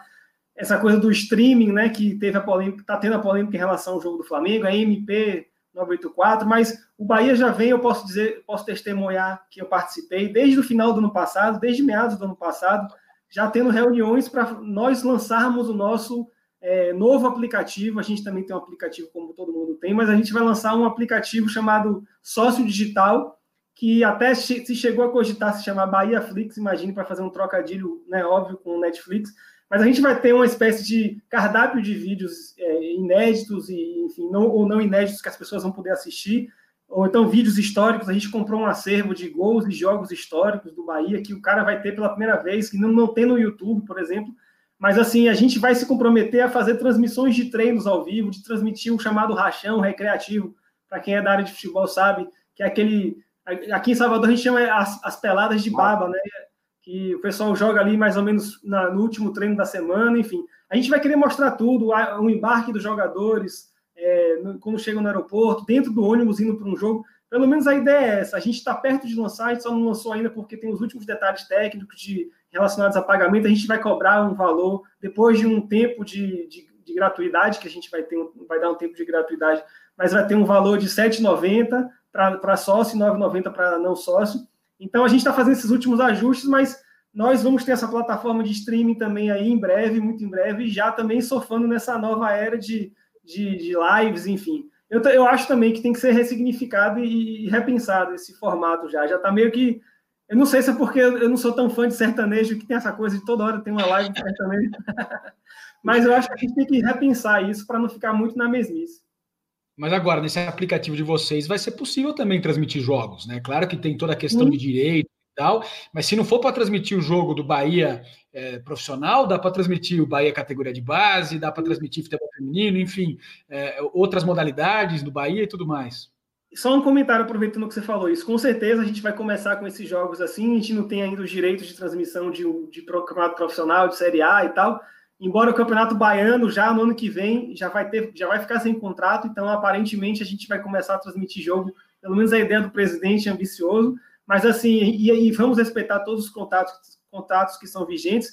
Mas a gente, se foi falado alguma coisa aí de, de desmotivação do, do tempo da quarentena, é, a gente tem um time feminino que eles aí, eles nem têm ainda perspectiva, é, Manuela que falou em relação à, à Olimpíada ter sido adiada. É, o time feminino não tem ainda data para saber quando é que eles vão voltar, elas vão voltar, então foi uma coisa bem difícil para elas. A gente está sendo procurado até pelos treinadores do time para saber como é que a gente pode criar coisas novas, enfim, fazer gincana, enfim. E para vocês terem noção, essa coisa do, do jovem, que de fato não existe só um jovem, mas eles já estão, entre aspas, de saco cheio de não, tre não treinar, porque só voltamos com o time profissional, que já até ficam comentando no Instagram do Bahia, falando, eu, eu, eu, a gente publica foto do treino, por exemplo, do dia, e os meninos já começam a botar, eu quero voltar a treinar, não aguento mais. Só que a gente tem que administrar isso, não tem como fazer na loucura, não tem como fazer na maluquice, temos que cumprir todos os protocolos. Não sei nem se é o momento já de voltar de fato ao futebol, né? mas enfim, essa discussão é outra. Boa. O, o, o, Peter, a gente tem visto aí algumas iniciativas novas, né? Algumas, algumas nem tão novas, mas que as pessoas descobriram agora, como mesmo disse o Bruno, por exemplo, esse, essa live do Instagram, ou o próprio StreamYard que estamos usando aqui para fazer essa live, ou Zoom, que, que existe há muito tempo, mas as pessoas parecem que descobriram ela agora, mas existem coisas realmente novas, por exemplo, esse TikTok. Esse TikTok é, é, é, é, o que fez o, o, o Instagram criar o Reel para ter uma competição. O público gosta dessa. Que amigo, hein? Que amigo, eu vou, eu vou, dar uma volta aqui, peraí, rapidinho. Não, pô, agora que, agora que ficou bom, Bruno. Agora ficou bom, pô. Agora que ficou Mas bom. Você vai falar a verdade ou vai ser político?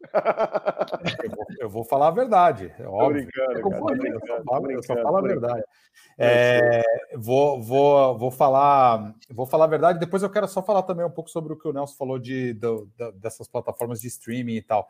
Mas falando de, de outros formatos e TikTok e tal, é, de fato, assim, cara, o que o, o, que o Instagram e, e o Facebook, a, a, gente como companhia olha, é muito para o comportamento do consumidor. O Facebook, ele faz inúmeros testes de de produto, de formato, de ideias, coisas que muitas vezes a gente, é, o público em geral não fica nem sabendo, porque são testes pequenos, às vezes que são limitados a alguns poucos usuários, às vezes a gente lança um aplicativo específico em um determinado mercado e não em outros mercados. Então, vou dar um exemplo. O Facebook já há algum, algum tempo lançou é, um aplicativo no, nos mercados da América Latina, México, Argentina, Colômbia, Peru, etc., um aplicativo chamado Laço, que é, é, é muito parecido com esse formato é, do Reels, esse formato do TikTok de vídeos curtos de 15 segundos, mesclados com música, edição rápida, cortes rápidos, uma ferramenta de criação de conteúdo muito poderosa.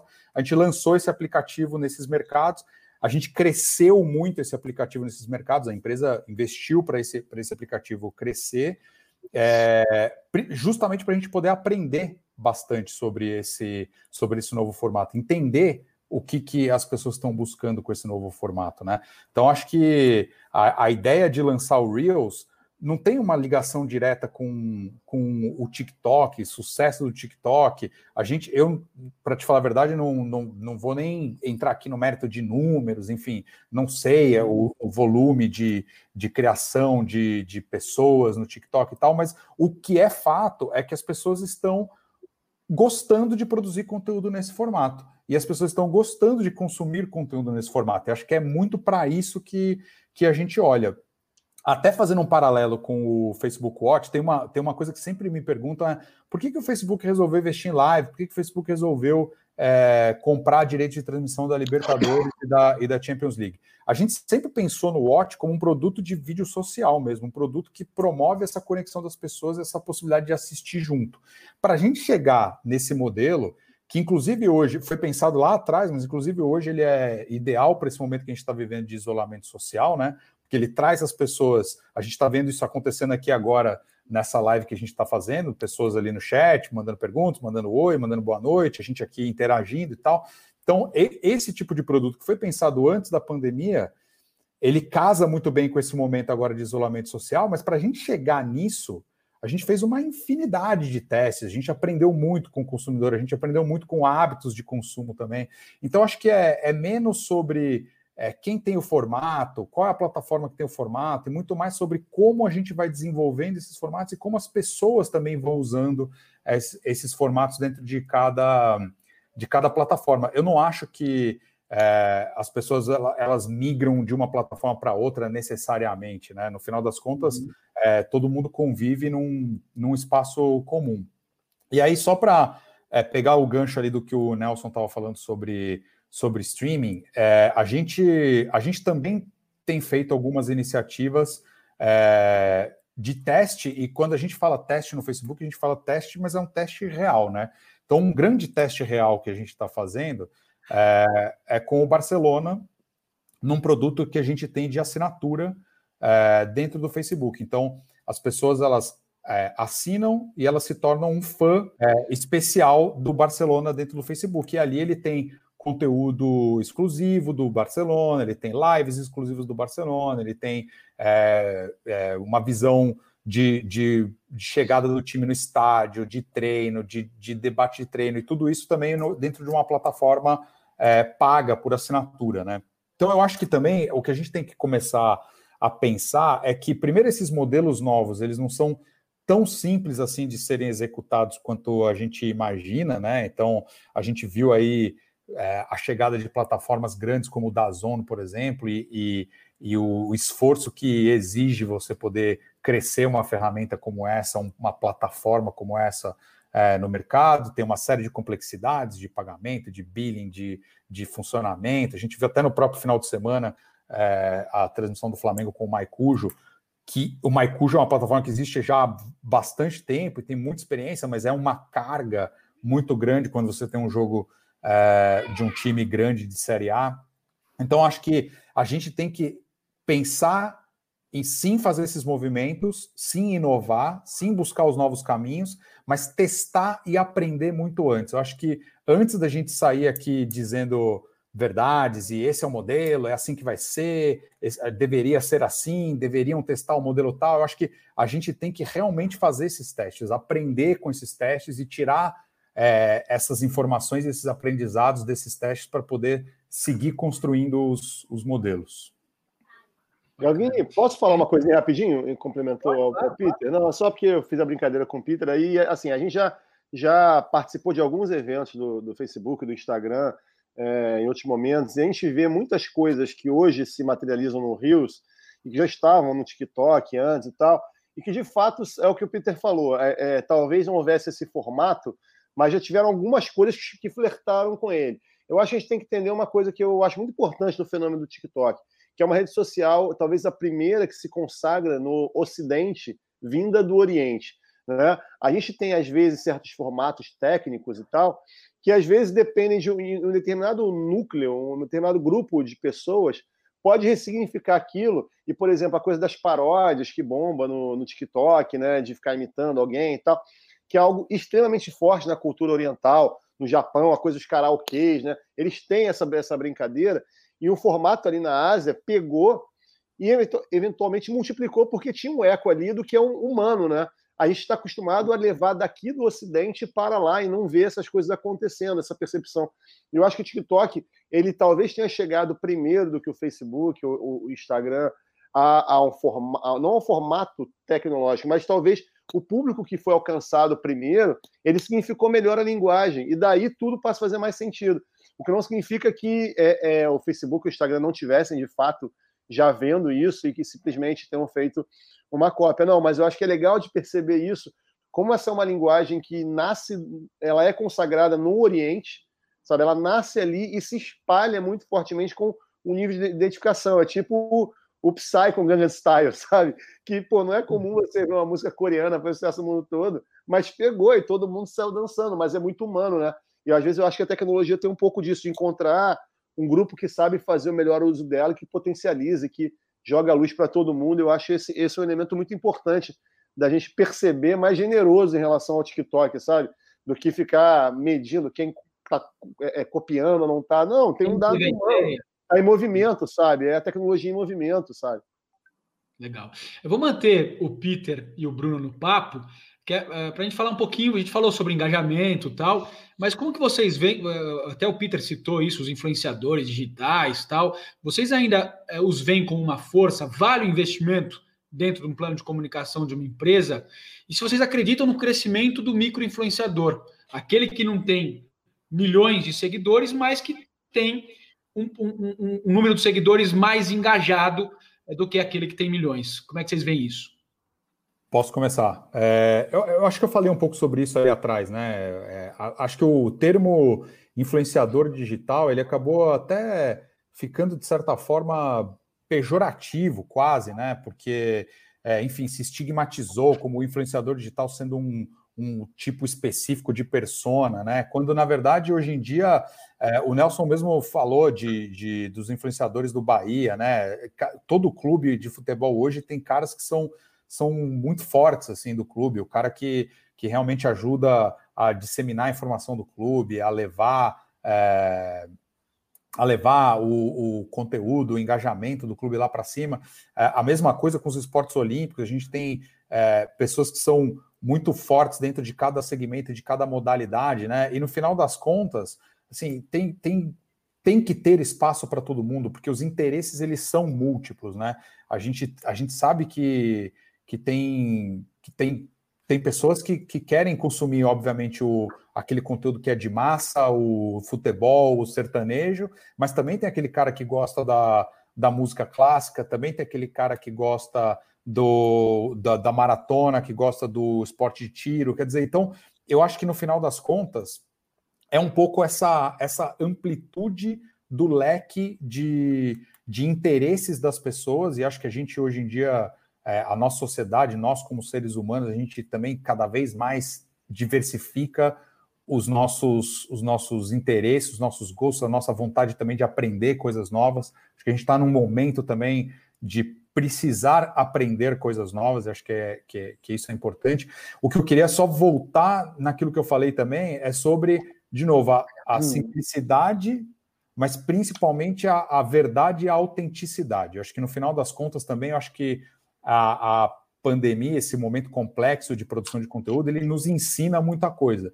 porque dentro do, do mundo dos criadores de conteúdo tinha muita gente que também vivia de uma de uma externa, de uma viagem, de, uma, de um momento de mostrar o, o mundo lá fora. E aí, quando você tem que ficar trancado dentro de casa, você é desafiado, né? Então, o que, que você faz?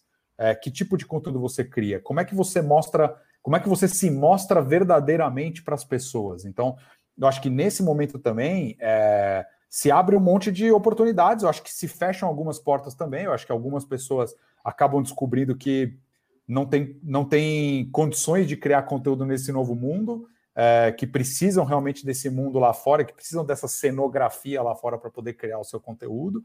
É, mas existem muitas pessoas que encontram um caminho muito, muito bacana. A gente viu vários acontecendo. Então, e as marcas elas sabem disso, né? Elas entendem esse momento. Então, elas sabem que elas precisam se conectar também com essas com essas pessoas. E aí, Fernando, o que você falou é, é muito verdade. No final das contas, Hoje, a, a, o, o, profissional de marketing também ele tem sido cada vez mais desafiado. Acho que eu falei disso um pouco também lá no começo. Ele tem sido desafiado também a, a, a suar um pouco mais, né? A, a, a ter que exercitar um pouco mais esse, essa, esse pensamento estratégico, né? De aonde você quer chegar. Então, é, não é simplesmente você pegar o tiro de canhão, né? Putz, beleza, eu boto isso aqui, esse comercial de, de 30 segundos aqui no horário nobre da TV aberta e eu tenho um canhão e meu marketing está resolvido. É muito mais complexo do que isso. E aí eu acho que, que, é, que é esse momento que a gente está vivendo e é um momento desafiador, mas mais bacana, né? Um momento de milhares e milhares de oportunidades. Legal. Bruno? É, eu acho que o, o, que o Peter falou é bem bacana. Eu falar de influenciador digital, eu vou voltar também conectar umas pontas que ficaram para trás aí, que acho que fazem sentido agora. Por exemplo, quando você, Gavini, falou da questão da, do engajamento, né? E trazer um pouco para da importância do engajamento, que às vezes tem muito seguidor e não e não isso não reflete um, necessariamente um, um melhor resultado do que se você tem uma alta taxa de engajamento, que é muito verdade. Eu vou Aqui dividi um, um case da minha passagem como vice-presidente de marketing lá do Vasco, entre 2018 e 2019, que a gente chegou e ainda vê no mercado, o mercado digital dos clubes normalmente é pautado por um ranking feito pela maior medidora de audiência do, do país e que coloca o número de seguidor como uma métrica. Né? E aí os torcedores se exaltam porque o time está mal colocado, eventualmente tem menos seguidor. E eu, por exemplo, no Vasco, nunca pedi para que a gente tivesse seguidor como meta. A gente sempre falou da busca por menção. Por que, que a gente falava da busca por menção? Eu acho que isso foi o grande segredo de um baita trabalho assim que a gente conseguiu fazer no, no digital do clube. Porque a gente trabalhou muito junto com a ideia de ter influenciadores digitais. Só para ter uma ideia, quando o Vasco, quando a gente entrou no Vasco, o Vasco bloqueava 10 mil torcedores no Twitter porque tinham falado mal da instituição. Né? O Vasco é, é, é era essa a relação do clube né? com, a, com a rede social. E a gente fez um trabalho também de abrir ao máximo e começar a valorizar as pessoas que apareciam naquela comunidade, se propondo a ser é, influenciadores ou falar sobre o clube, é, abastecendo eles de material e, eventualmente, até sublimando a questão política, levando alguns que eram oposição ao presidente para entrevistar o presidente, dando conteúdos nobres para eles, para que a conversa acontecesse. Por quê? Eu penso que quando um torcedor de um time, do Vasco, num esporte, ele abre o Twitter dele, abre o Facebook, abre o Instagram e ele vê o time ali, junto com as notícias do dia, junto com os memes dos amigos, o, o time, a, a paixão pelo time tem possibilidade de ser exercida.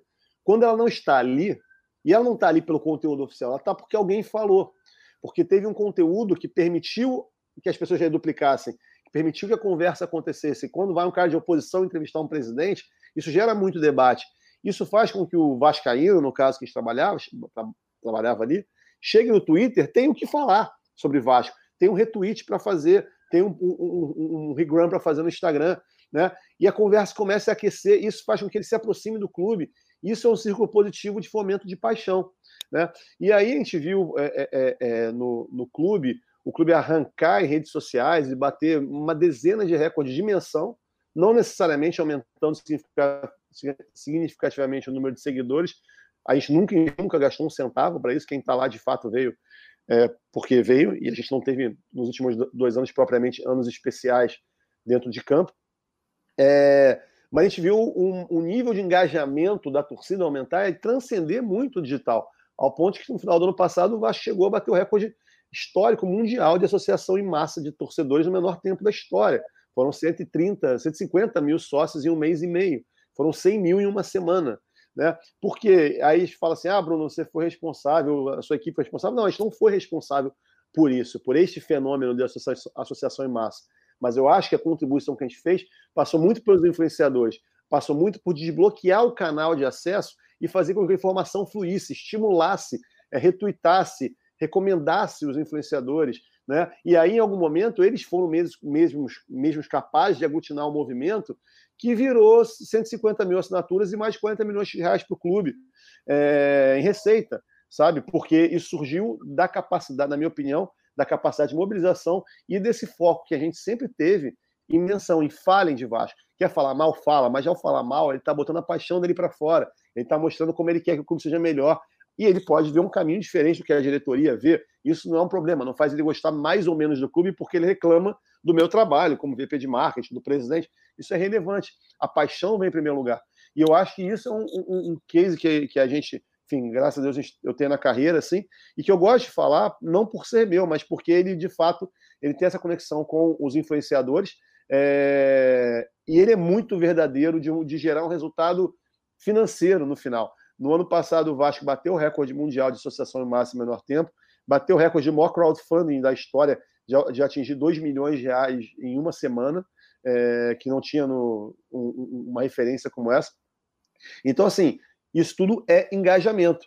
Que quando ele começa a ser praticado, pode ser que uma hora o engajamento vire financeiro. O cara já está acostumado a falar, a participar, a sentir interagindo. Então, é, a gente ainda está nesse mandato, né? eu não estou mais no clube, mas é, a diretoria foi muito questionada e criticada em muito momento, muitos momentos, assim como era no mandato anterior, mas dessa vez a, a, torcida conseguiu começar a entender que, cara, a diretoria é uma coisa, o clube é outra. Eu vou cuidar, eu vou encher São Januário, eu vou participar do sócio torcedor, eu vou contribuir com, com esse, esse, esse crowdfunding que eu falei, que era para a construção do CT do Vasco.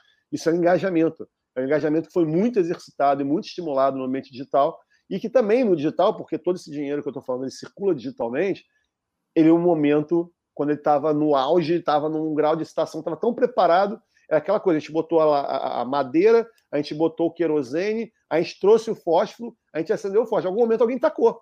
E é isso que eu acho que, é. que a gente pode fazer. A comunicação, eu falei lá atrás, da importância do, do usuário, né? Da comunicação 360 prever isso. E eu acho, eu falo muito isso, é muito mais importante do que o número de seguidores que o Vasco tenha, porque não necessariamente o cara quer seguir o clube, mas ele quer ouvir falar de Vasco, que ele esteja mencionando e vendo arroba, e vendo hashtag do Vasco, que aquilo esteja presente na vida dele, independente de quem seja o canal emissor. Bruno, até hoje eu recebo no, nos posts do Bahia o pessoal botando Vasco, Vasco, Vasco, Vasco. Até hoje, a piada fica. É, esse case eu nem falei, mas era, virou onda, postar Vasco, Vasco, Vasco, Vasco, Vasco. E a é, torcida, do Vasco, a torcida do Vasco gosta muito da Bahia, né? De mim. Né, Bruno? É, quer falar é. mal, fala de mim. E tem uma outra coisa, que até o cara que critica, ele quer ver eco na, na, na, crítica que ele fez, que tem mais gente que pensa igual a ele. Né? Eu acho que é. faz parte dessa, desse engajamento. Você tem essas conversas acontecendo, você tem o que falar, você tem como chegar e olhar para o teu amigo que é vascaíno e está na mesma sala que você do trabalho, pô, tu viu que ele está discutindo hoje? Pô, o cara falou que não sei o que, não sei o que lá na entrevista, pô, é um idiota. Né? E aí já começou a ter outra conversa. E a paixão tá mais. Aí vem um flamenguista e sacaneia. Não é que o Flamengo sacaneia, o Vascaíno defende. Não é que ele defende, ele está se engajando e se envolvendo, e a paixão dele está viva, não está aquela coisa arrefecida. Eu acho que as redes sociais ajudam nisso, a você lembrar, sentir, Hoje em dia, a gente tem muito menos. A, geração, a minha geração, por exemplo, é, a gente não tem mais aquela chance de estar num ambiente de colégio sacaneando no dia seguinte, é, depois de um clássico, num Vasco Flamengo. Mas isso acontece hoje nas redes sociais. Né? Você tem a possibilidade de, de ainda ter aquela paixão que nos movia aqui, na nossa geração, todos aqui, quando começamos a gostar de esporte, hoje ela é exercida em rede social. Na hora que o, o lance acontece, ele já virou meme, já virou sticker no WhatsApp, ele já virou um vídeo, ele, Cara, e tá piada, e a piada é, é, e a galhofa e a, a zoação, ela é o motor, é a paixão, é o amor acontecendo, e isso vira o dinheiro que sustenta o esporte e paga o salário de todo mundo que está aqui nessa, nessa, nessa, nessa chamada hoje, né? E foi o que a Manu falou logo no começo, né, quando falou das ações feitas pelo Comitê Olímpico do Brasil, envolvendo paixão, né? Porque o atleta desperta paixão, o esporte desperta paixão. E lá no começo, Manu, você falou sobre é, a dificuldade que foi, né? É, com, com adiamento dos Jogos Olímpicos tal, e agora começa a ensaiar uma retomada. Né? O COB tem a planejada a Missão Europa, mas para a Missão Europa acontecer depende da União Europeia liberar os brasileiros, que por enquanto isso não aconteceu. Queria que você falasse desse momento, de retomada mesmo do esporte brasileiro, do esporte olímpico, quais os planos, o que, que vocês estão pensando nesse momento? É, antes disso, eu queria falar uma coisa que eu aprendi com meu irmão, né, meu sócio eterno, Diogo Mourão, que foi meu editor também no lance, que ele fala que ninguém lê futebol para se informar, lê para concordar ou discordar. E eu acho que é perfeitamente isso, né? É bem isso. Futebol é esporte é essa paixão. Você tem sua opinião formada sobre tudo, ser especialista de tudo. Nas Olimpíadas também, o cara que nunca viu esgrima sabe tudo de esgrima. A gente sabia tudo do Balobê de Rouet, que refugou e todo mundo cornetou o Rodrigo Pessoa. Então, acho que o, o esporte é isso, né? Canoagem com Isaquias, né? Tudo, a gente sabe de tudo, sobre o Diego Hipólito, coitado, Diego Hipólito. Da Daiane, a gente sabia de tudo, a gente sabe de tudo. Como é que né? a Daiane foi fora? Super fácil fazer aquilo. É, o esporte ele propicia essa especialização instantânea, né? Essa paixão propicia isso. Mas acho que sobre a retomada, Gavine, é, eu também estava assistindo o World Football Summit da que a Octagon está organizando, né? E teve uma frase, é, uma dessas frases clássicas, never waste a crisis, né? Nunca desperdice uma crise. Eu acho que essa crise está sendo muito válida, sobretudo para quem trabalha com comunicação, está sendo encantador acompanhar a, a descoberta, a redescoberta da, da, comunicação, os novos caminhos, as tendências. É, e a gente está aprendendo bastante com isso também. A gente está conhecendo muito nossos, nossos fãs, afinal de contas, é, é, é, é tudo centrado no nosso é, seguidor, nosso torcedor, é no momento que o esporte não está acontecendo, que a gente não tem a medalha ali é, como cenourinha para ele consumir o conteúdo, a gente vê o que, que ele gosta de verdade, como que ele, se relaciona de verdade com a gente. Então tem sido bem interessante, bem é, desperta muito a nossa criatividade. E eu acho que o movimento olímpico ele é essencialmente isso, né, de criatividade. Se você pensar que na área de marketing você não pode ter marca em nenhuma instalação esportiva, em nenhum uniforme, isso exige criatividade das empresas para se comunicarem, criatividade dos comitês olímpicos é, para se comunicarem. Então, a gente está no meio dessa, dessa pandemia, mas assim, aprendendo bastante, vendo é, como que a gente vai sair desse, desse momento, em termos, sobretudo no nosso caso, de comunicação e alto rendimento. Em termos de comunicação, a gente está para lançar o canal COB, é claro, né? a gente não pode ficar longe dessa da plataforma de vídeos. A gente até hoje o nosso YouTube ele foi, ele existe, ele ocupa um espaço, mas ele vai ser ainda mais é, incrementado e valorizado também com streaming, é, tanto de eventos proprietários quanto agregando aí todas as, as modalidades do movimento olímpico. Essas lives elas permanecem, né? A gente começou, é, a gente sempre fez lives até por orientação da 14. A gente começou a investir nisso é, no fim do ano, no começo do ano passado, com atletas mediando. O nosso objetivo é sempre trazer para o centro da conversa os atletas e as confederações, né, o esporte onde ele é executado. E a gente começou a crescer isso na medida que a gente foi vendo que tinha aderência. Então, eu acho que a gente segue e a comunicação vai onde o esporte está. Então, nessa retomada, é, o COB está organizando com as autoridades portuguesas, com o Comitê Olímpico de Portugal, é, a Missão Europa. A gente vai mandar mais de 200 atletas para treinar, para retomarem seus treinamentos na Europa em Portugal, no centro de treinamento é, perto de Lisboa, e também está organizando a retomada de atividades no nosso CT, no nosso centro de treinamento é aqui no Rio de Janeiro. Então, nas duas frentes, e por força da pandemia, por força do isolamento e das restrições, a comunicação vai ser importante, né? A gente vai produzir muito conteúdo com as nossas é, in-house, né? Com, com nossos profissionais. A gente não vai deixar de se comunicar e se relacionar mas a gente vai produzir esse conteúdo e vai levar aos nossos fãs, aos nossos seguidores, esse conteúdo é produzido pelo COB. Então, acho que para a gente a mensagem principal é o esporte está ativo, o esporte existe. Vocês devem estar ouvindo meu cachorro latindo nesse momento. É... Mas, tipo assim, ele está concordando com você, mano. O bigode, o bigode tá, ele quer ver o jogo do Fluminense. Vocês não deixaram falar do meu time, mas ele vai ver o jogo do Fluminense daqui a pouco. Mas, enfim, eu acho que a mensagem é Não pergunta hoje, Nelson. Não pergunta hoje. Não vamos nessa. Mas acho que a mensagem é essa, que o esporte está é, reaquecendo. Daqui a pouquinho a gente vai ter um ano para os Jogos Olímpicos de Tóquio, no dia 24, no dia 23 de julho. E, para quem não sabe, no dia 2 de agosto, o Comitê Olímpico do Brasil comemora 100 anos da sua primeira participação olímpica e da sua primeira medalha olímpica.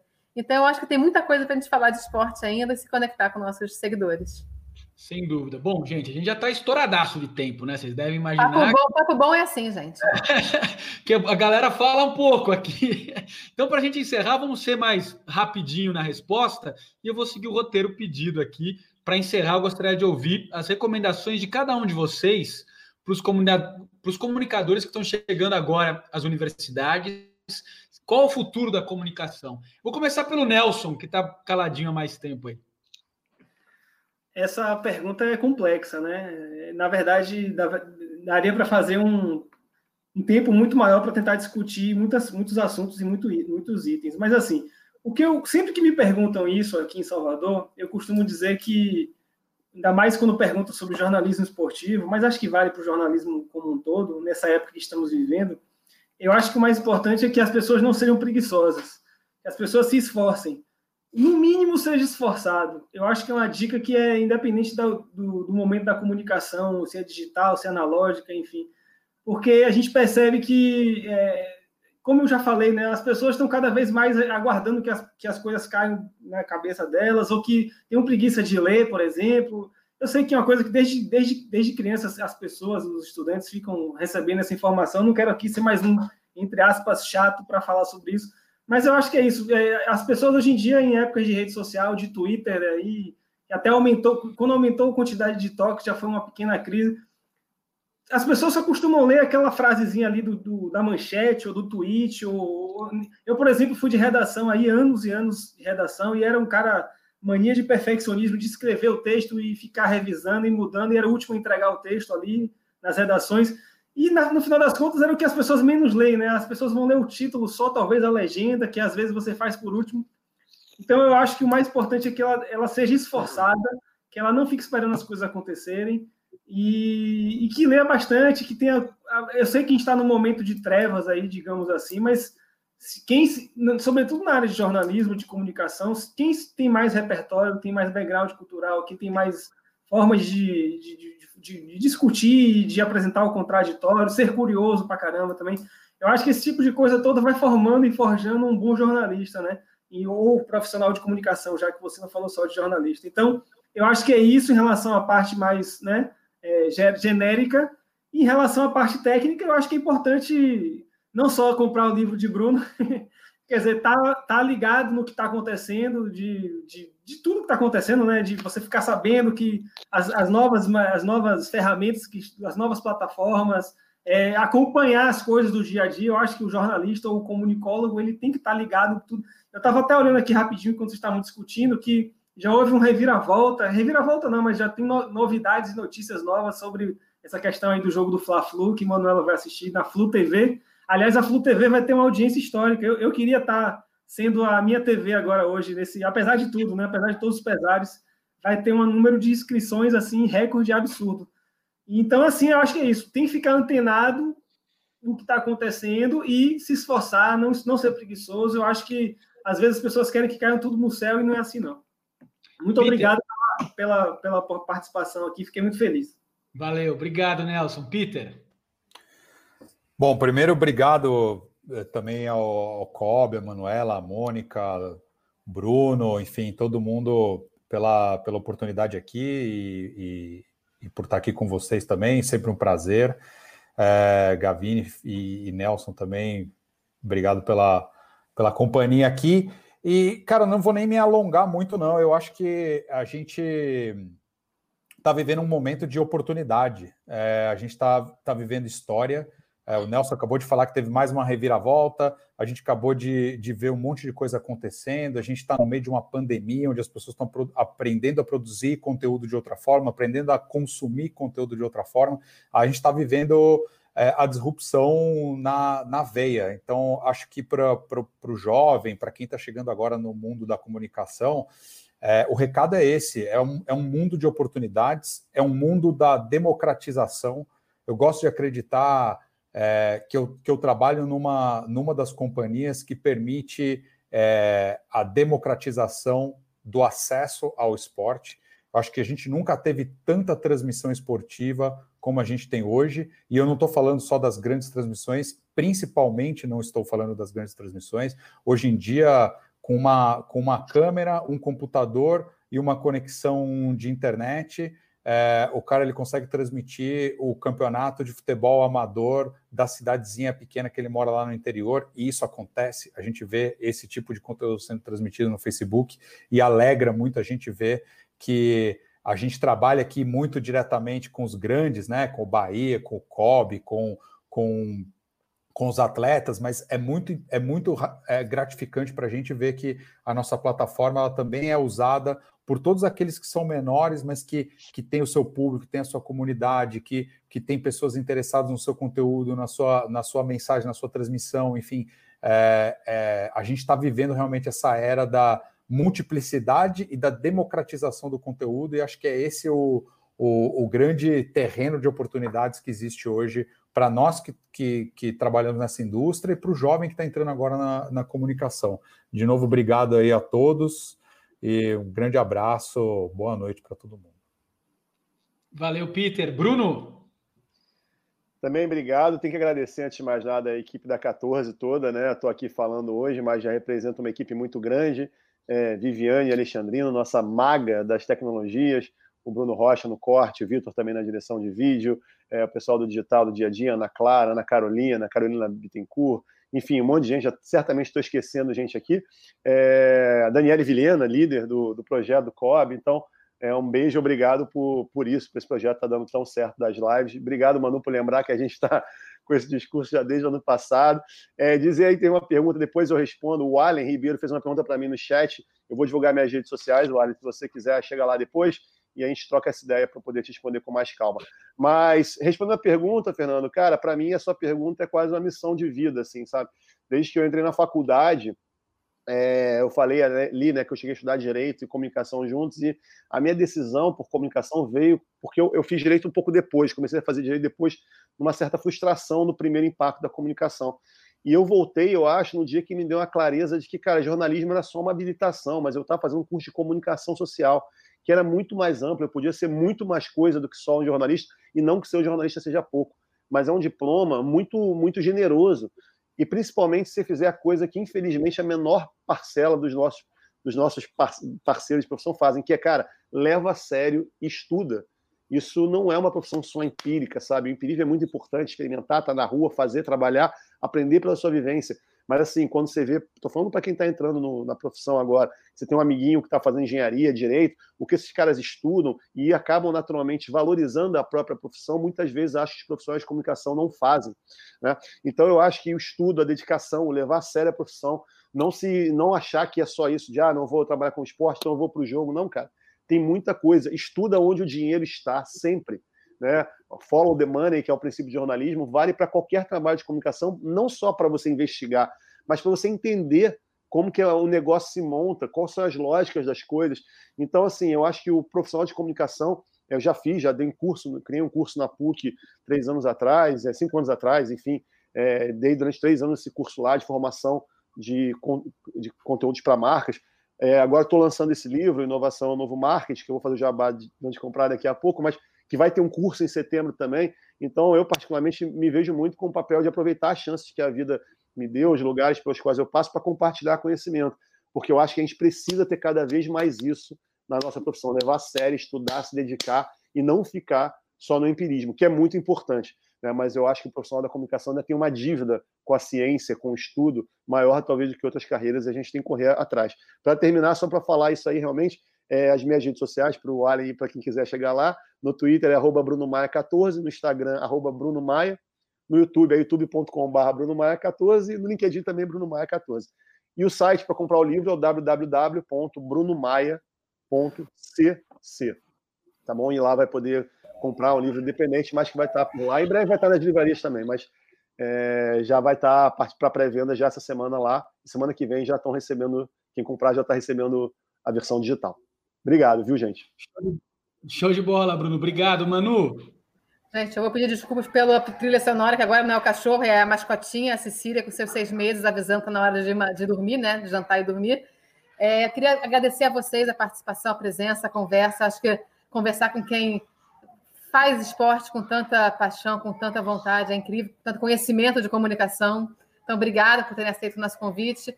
Obrigada ao time da 14, ao Gavini pela mediação também incrível, pela minha equipe querida que me enche de orgulho. Estou falando com eles aqui às vezes no WhatsApp. É, obrigada a todo mundo. E a minha, o meu conselho, assim, eu acho que a comunicação sai fortalecida dessa crise, né? Sai relevante mais do que nunca. O esporte também, porque as pessoas estão sentindo muita falta de esporte. A verdade é essa. Só se deram conta que é, a Terra parou no dia que pararam os campeonatos todos também. É, então, eu acho que vocês estão no caminho certo. Acho que o esporte e comunicação elas vão sair é, mais relevantes ainda dessa crise. Então, meu conselho é fazer com paixão. Faça com paixão que vai dar tudo certo. Manu, eu estou numa situação igual você no quarto aqui, sereno, de três meses, nasceu um menino, é, geração pandemia, nasceu em março. Tá aqui minha coronel, é a minha coronel. É, pois é. E mandar um abraço para Marcel Merguizo, que está aqui participando, mandou mensagem. Um abraço para ele também, pai babão que nem eu também. Ah, e também falar da, da, da Eloá Lemos, que produziu essa live também, eu esqueci de falar dela. Enfim, então só para não deixar buraco aí.